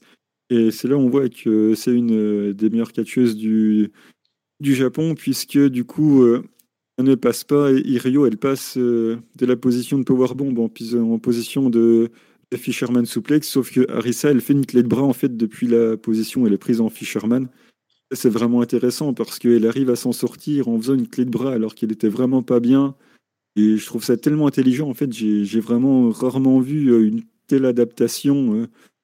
Et même entre les deux catcheuses, c'est incroyable. On passe d'une euh, power bomb à une prise en Fisherman à une clé de bras. Enfin, c'est vraiment hyper bien fait. voilà, c'est toute l'intelligence technique des deux catcheuses. ensuite, ça continue. On a Risa qui passe à Cutie Special. C'est vraiment super. Euh. Donc euh, voilà, on a Arisa qui prend le dessus, qui, démonte Matsumoto, qui enchaîne les, diving footstomp. Donc euh, voilà, je trouve ça, je trouve ça incroyable. C'est vraiment un moment marquant du match. Et là, on a le fameux spot où Arisa Nakajima s'était blessé. On, a, on revit un petit peu ce moment-là. On a Hiroyo Matsumoto qui réussit monter sur les cordes avec euh, Arisa qui monte à son tour. Et voilà, on nous fait écho au spot de la blessure. Sauf que cette fois-ci, ça passe et on a Arisa qui est prise en position de powerbomb. On a Hiroyo qui est debout sur la deuxième corde. Elle saute, elle met une giga powerbomb euh, à Arisa Nakajima qui atterrit en plein milieu du ring. C'est un énorme bump. Donc euh, voilà, un très très gros, très très gros move de la part de Matsumoto. Euh, Arisa arrive euh, à s'en sortir. C'est là où on voit toute la technique de, de Harissa Nakajima qui, euh, un petit peu plus tard du match, est en position de Dragon Suplex. Ça ne passe pas. Elle essaye de passer en German, ça passe pas. Donc elle change encore de technique de, de suplex. Et c'est pour ça que je disais que c'était une des meilleures du Japon. C'est que une capacité d'adaptation et un moveset qui est, qui est tellement élevé qu'elle peut tout faire. La Dragon, ça passe pas, bah c'est pas grave. Elle descend les bras, elle passe en German. La German, elle passe pas, c'est pas grave. Elle descend les bras, elle va chercher une jambe pour essayer de passer euh, une souplex en tenant une jambe. Donc voilà, c'est vraiment toute la technique, toute la classe de Nakajima et tout son talent.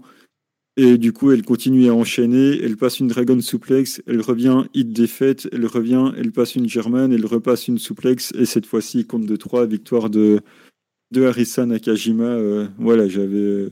C'était incroyable. J'avais presque les larmes aux yeux de voir euh, Harissa Nakajima reprendre le titre euh, dans un tel match. voilà, c'est mon match de l'année. J'étais comme un dingue devant. En plus, vu que je l'ai vu en live, du coup j'ai pu popper en même temps. Enfin voilà, c'était incroyable. Je sais pas ce que toi t'en as pensé, mais j'ai adoré ce match. Euh, bah, écoute, moi j'ai absolument adoré ce match aussi. Enfin, c'était un, super match, euh, très objectivement, même subjectivement. J'ai trouvé ça super. Euh, j'ai beaucoup aimé le, le, le, début, notamment au moment où Matsumoto était en domination. le moment où elle, met des, des, droites à Arisa qui est au sol. Euh, comment elle enchaîne de, droite au sol, j'ai trouvé ça très intéressant pour euh, le, rapport justement de, domination, ça le mettait bien en avant. Et euh, depuis cette position, en fait, Arisa qui retourne à Matsumoto pour lui faire la même, j'ai trouvé ça super cool de, montrer que euh, elle se laisserait pas faire comme ça et que la domination, voilà, ça va pas durer longtemps et que euh, voilà, ça, met en avant le fait que les deux vont vraiment se, rentrer dedans, quoi, et compte bien avoir le domination sur l'autre. Et, euh, et j'ai beaucoup euh, aimé, en fait, j'ai trouvé ça intéressant. Euh, je sais pas si tu l'as ressenti de la même manière, si peut-être c'était juste de mon point de vue à moi, mais j'ai senti un peu un truc dans l'histoire du match, comme si, en fait, à chaque fois que j'ai remarqué, enfin, j'avais l'impression qu'à chaque fois qu'Arisa tentait quelque chose, il y avait Matsumoto qui était là pour reprendre l'avantage constamment et pour l'en empêcher ou ça jusqu'à peu près le, milieu, voire fin du match. Et j'ai trouvé ça hyper intéressant en fait. Ça, ça la mettait bien en avant.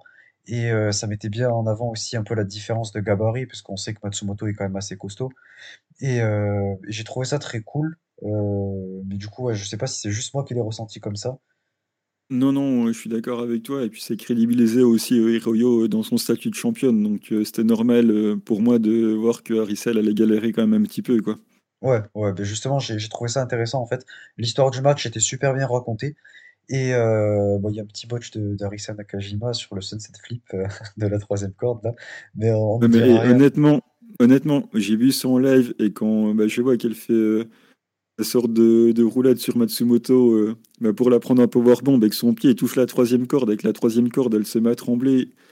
Mais j'ai eu peur qu'elle se reblesse, mais heureusement, c'était pas le cas. Mais finalement, le spot, il est passé, il est passé comme prévu. Mais quand j'ai vu qu'il était pas loin, euh, j'ai passé du mauvais côté, je me suis dit, aïe, mais non, finalement, euh, c'est bon. Mais ouais, c'est vraiment la peur que j'avais, c'était ça. Et du coup, je, reviens là-dessus, mais elle revient de blessure. Mais t'as vu la perf qu'elle fait, quoi. Enfin, elle, elle s'est quand même blessée au genou, donc euh, tous les sauts, euh, rien que faire les, les doubles foot stomp euh, de la troisième corde avec euh, le genou qui était en vrac il y a encore trois mois. Enfin, c'est. J'avais peur. Je me dis, mais c'est pas possible que, que ça tienne aussi bien après une telle blessure. Surtout que, voilà, elle est, elle est en début de trentaine. Tu récupères pas d'une blessure comme si tu avais 19-20 ans. Donc, euh, je me dis, mais enfin. Elle a une telle qualité de récupération, enfin, c'est fou, quoi. Ouais, ouais, en vrai, il faut, faut admettre que quand même c'est c'est très bon. Après, je pense qu'elle a dû aussi avoir un, bon, euh, bon médecin quoi. Mais euh, pour revenir aussitôt en plus. Mais, euh, mais c'est cool pour elle, oui. Très grand respect, très grand respect pour revenir à ce niveau-là après une telle blessure, comme tu l'as dit. Et elle nous a offert un, super match. J'ai énormément aimé que- ce dont tu, tu parlais avec les, l'échange, enfin le, regard, les, échanges de, de regards quand les deux se fixent comme ça. Et je trouvais ça hyper intense et très signifiant pour, euh, pour le match. Ça met bien en avant euh, comment les deux, euh, les, deux cherchent à, montrer que qui est, qui est supérieur, quoi, et qui va être la, la vraie championne, puisqu'on sait que c'est un peu l'histoire du coup de, ce match, c'est qui au final est la vraie championne, mérite le plus ce titre. Donc c'était super cool. Et, j'ai énormément aimé ce match. C'était un des meilleurs euh, matchs de Joshi que j'ai pu voir cette année. Euh, après, voilà, évidemment, euh, comme je l'ai dit dans la preview, euh, Arisa qui gagne, je, trouve ça dommage pour, euh, pour Matsumoto. Je trouve que c'est pas très, très cool pour elle. C'est pas, pas jusqu'à dire que c'est irrespectueux, mais c'est juste un peu frustrant et pas très, pas très cool pour elle. Parce qu'elle venait d'avoir le titre et au final, ben voilà, elle a juste servi un peu de, euh, de bouche-trou pour parler un peu, voilà, un peu vulgairement. Mais, mais voilà, je, suis un, petit peu déçu. J'aurais préféré que Arisa le récupère peut-être plus tard. Donc, euh, c'est le seul petit problème que j'ai. Bah, ça, en fait, euh, je peux te l'expliquer de deux manières. Déjà, parce que je pense pas que euh, Arisa, c'était prévu qu'elle perde le titre. C'est pour ça que, à la limite, j'aurais préféré euh, qu'il reste, euh, qu'il reste à la limite vacant. Mais bon, ça nous a offert un tel match. Et c'est surtout une histoire de, de booking futur. En fait, à la fin du match, on a la jeune euh, génération. euh, qui vient confronter Arisa Nakajima. Donc on peut voir qu'il y a Yami Sasamura qui vient confronter euh, Arisa Nakajima, Riko Kaiju, Riko Kawata, Misa Kagura, Itsuki Aoki. Donc on a toute cette nouvelle génération qui vient confronter Arisa Nakajima. Et du coup, pourquoi c'est plus pertinent que ça soit Arisa que Hiroyo Matsumoto? Bah, Tout simplement parce que Arisa Nakajima, euh, c'est la star de la fête qui est contractée. Et on essaye de prendre la place, en gros, de la patronne du ring de la Fed. Et la patronne du ring de la Fed, forcément, c'est Arisa Nakajima, qui, de par sa toute petite trentaine, reste jeune, mais fait quand même office de l'ancienne génération par rapport aux nouvelles. Donc euh, Arisa Nakajima qui est assise sur le trône de sa fédération avec euh, toute la jeunesse euh, qui vient lui dire euh, bon maintenant euh, c'est notre tour de, croquer un petit morceau du gâteau. Du coup c'est plus impactant de le faire avec une championne euh, comme euh, Arisa et, euh, qui représente au final la Fed plutôt qu'avec euh, Matsumoto. euh, tout, euh, tout talent gardé et tout euh, respect que j'ai pour elle et sa carrière. Au vu du booking, du coup, c'était logique euh, du coup, euh, que ça soit Arisa qui prenne le titre pour partir dans cette direction-là, en tout cas. Mais euh, du coup, ce que je veux juste mettre euh, un mot en fait euh, sur la fin où, euh, où euh, ils font euh, la promo de fin avec tout le monde sur le ring, la petite photo. Et euh, tu vois en fait, euh, un Seedling, c'est vraiment une famille en fait. C'est vraiment une toute petite fête. Il y a, vraiment très peu de contractés, de contractés dedans. Et tu vois euh, Nakajima qui voulait faire encore une, une photo supplémentaire. euh, il dit à tout le monde, ouais, attendez, euh, revenez là. Il y a tout le monde euh, qui revient pour faire une autre photo. Et tu vois Natsuki Tayo qui est vraiment assise. Donc Natsuki Tayo qui, est, l'honneur de la fête, qui est assise, la main en train d'alasser. Hiroyo Matsumoto qui est hyper ému, qui est, presque en train de pleurer.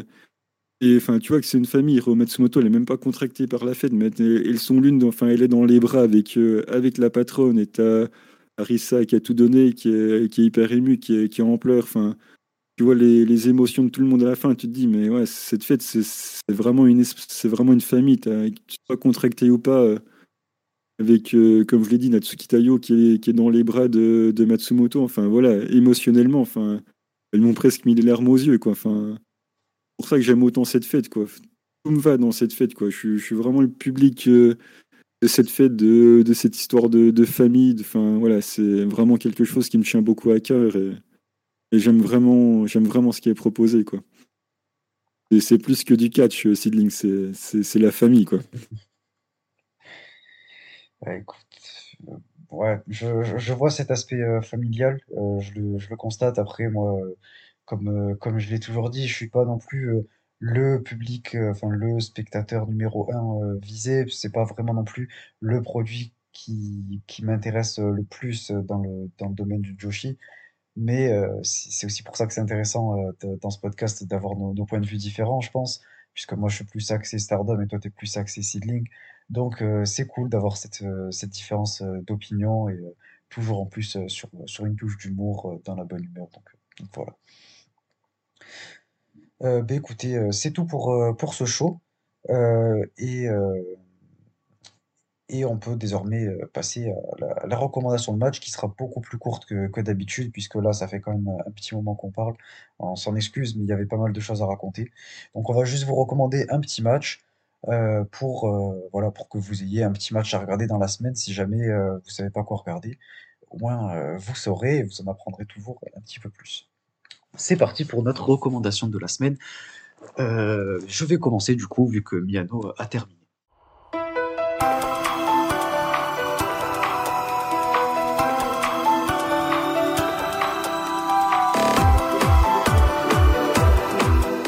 Je vais tout simplement recommander euh, le match entre euh, Tony Storm et euh, Tam Nakano du 3 mai 2019. Euh, ça a une, petite importance pour moi parce que ben, en fait, c'est le premier show Stardom que j'ai vu et j'avais commencé même spécialement pour ce match parce que j'aimais beaucoup Tony Storm à l'époque et j'avais entendu qu'elle allait au, au Japon. Donc je me suis dit, voyons, voyons ce que ça vaut. Donc c'est la raison pour laquelle j'ai choisi ce match. Euh, c'était au cours de, la tournée comme euh, dont j'avais parlé euh, pendant le match euh, de Minal avec du coup quand je disais que Zaya Brookside était revenu avec Tony Storm pour une tournée en 2019, c'était à ce moment-là. Et, c'était voilà, c'était le, même show en plus où il y avait la, petite costume change Battle Royale là. Donc c'était assez fun, c'était un, show qui met voilà, on parlait de, public, enfin de côté famille et tout. Et à ce moment-là avec ce show-là, on sentait que c'était totalement le cas. Et, heu et voilà, c'est pour ça que ça me tient autant à cœur les années précédentes de Stardom, c'est parce que, beh, voilà, il y avait tout ce côté familial et ce côté, heu, spécial quoi, de fun, de de bonne, humeur et tout. Mais, le match en lui-même, est super bon en fait, le le selling de Tam est incroyable. C'était l'époque où ils étaient en train de la préparer pour, son shot, à la Wonder, d'Arisa, enfin Arisa allait gagner le titre, heu, 13 jours après le match dont je parle actuellement et après, heu, Tam, heu l'affronter pour, euh, pour le titre. Mais, euh, mais voilà, c'est un super match que je vous recommande. Il dure euh, ben, moins de 15 minutes. Donc euh, je, vous recommande vraiment d'aller le voir. Euh, Tony Storm qui, je trouve, est plus libre de, de, de son in-ring qu'elle l'était par exemple chez NXT UK ou chez WWE. Euh, puisqu'en plus c'est un style un peu plus japonais, a plus, euh, elle est plus axée du côté un peu euh, euh, Joshi pour Orisu, quoi. Donc euh, c'est un style qui, que je préfère largement. et Tam, voilà, qui est très impactante, qui dégage de, de très grosses émotions, qui vend très bien. Et, et voilà, je, je vous recommande vraiment ce match parce qu'il était vraiment super pour un match qui est, qui est très court. Du coup, euh, ouais, j'allais dire, euh, tu parlais aussi du selling de Tam Nakano, mais voilà, c'est exceptionnel euh, quand elle est dans, dans ce travail-là, le travail de selling et tout. Enfin voilà, aller voir le match, c'est vraiment très bien. Et puis voilà, comme tu l'as dit, après il va se passer quelques dingueries au niveau de la Wonder, donc ça t'en parlera un petit peu plus tard, bien évidemment. Mais voilà, je vous conseille aussi euh, d'aller voir tout ça. Quant à moi, euh, je vais faire très court. Je vais vous parler d'un match de Seedling en début 2022, le 11 février. Euh, J'avais expliqué rapidement un petit peu ce qui passait dans le, dans le booking quand on avait parlé pour la première fois de Seedling dans le podcast. J'avais dit que Rico Kaiju avait une série de, de 5 matchs en simple pour montrer un petit peu tous les progrès qu'il avait fait. Donc moi, je vais vous conseiller sans développer plus que ça, d'aller voir le dernier match de cette série. C'était euh, l'opener du show Seedling Start 2022.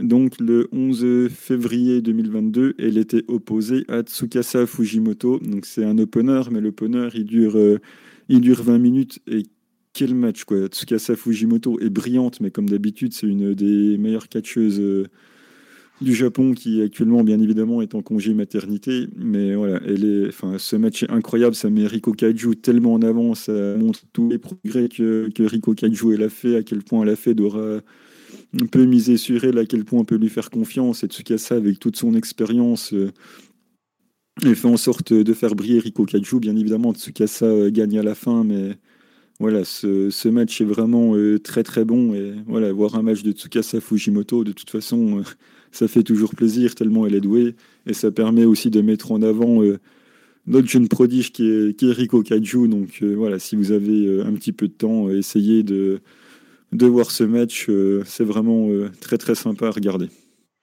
Ben ouais, parce qu'en plus, justement, on parlait au début du show Stardom d'un opener qui avait été très bon entre Azumi et euh, Hikari Shimizu, que c'était pas souvent que j'en voyais. Je me rappelle euh, justement de, ce match de, de Seedling. Ça fait partie euh, d'un des, des, shows que j'avais vu de Seedling. Et justement, en fait, j'ai beaucoup aimé. J'ai beaucoup aimé cet opener. Et comme je l'ai dit, Riko Kaiju, là, que j'apprécie de plus en plus. Et j'avais commencé vraiment en plus à l'apprécier. à partir de, de ce moment-là, j'avais trouvé qu'elle était vraiment douée et pour euh, connaître euh, un petit peu Tsukasa, les gros matchs qu'elle a fait, euh, j'ai trouvé qu'en fait elle l'avait bien mise en avant à, à Riko Kaiju, et Kaiju qui était une super euh, babyface, qui jouait bien l'underdog et tout, donc en plus elle a tout donné dans ce match. Donc je vous recommande ouais, d'aller voir ce match, c'était, vraiment sympa à voir. Ben, du coup c'est tout pour, pour cet épisode, enfin c'est tout, ça fait quand même un, petit moment qu'on parle. Désolé pour, pour la longueur, mais je pense que vous attendiez, que vous y attiez, que vous vous y attendiez à ce que ce soit un épisode assez long. On avait beaucoup de choses à dire, surtout c'était les deux plus gros shows de l'année pour, pour ces deux fêtes-là. Voilà, merci de nous avoir écoutés. Merci encore une fois pour tout votre soutien. Encore une fois, le Patreon qui est disponible. On a un épisode exclusif sur le Yeren Climax et une réaction de match avec le Azumi contre Foki Gendes contre Azuki qui, défendait son titre. Donc euh, c'était, on l'a diffusé, c'était jeudi qu'on l'a diffusé. Euh, donc voilà, allez, allez faire un tour si jamais ça vous intéresse.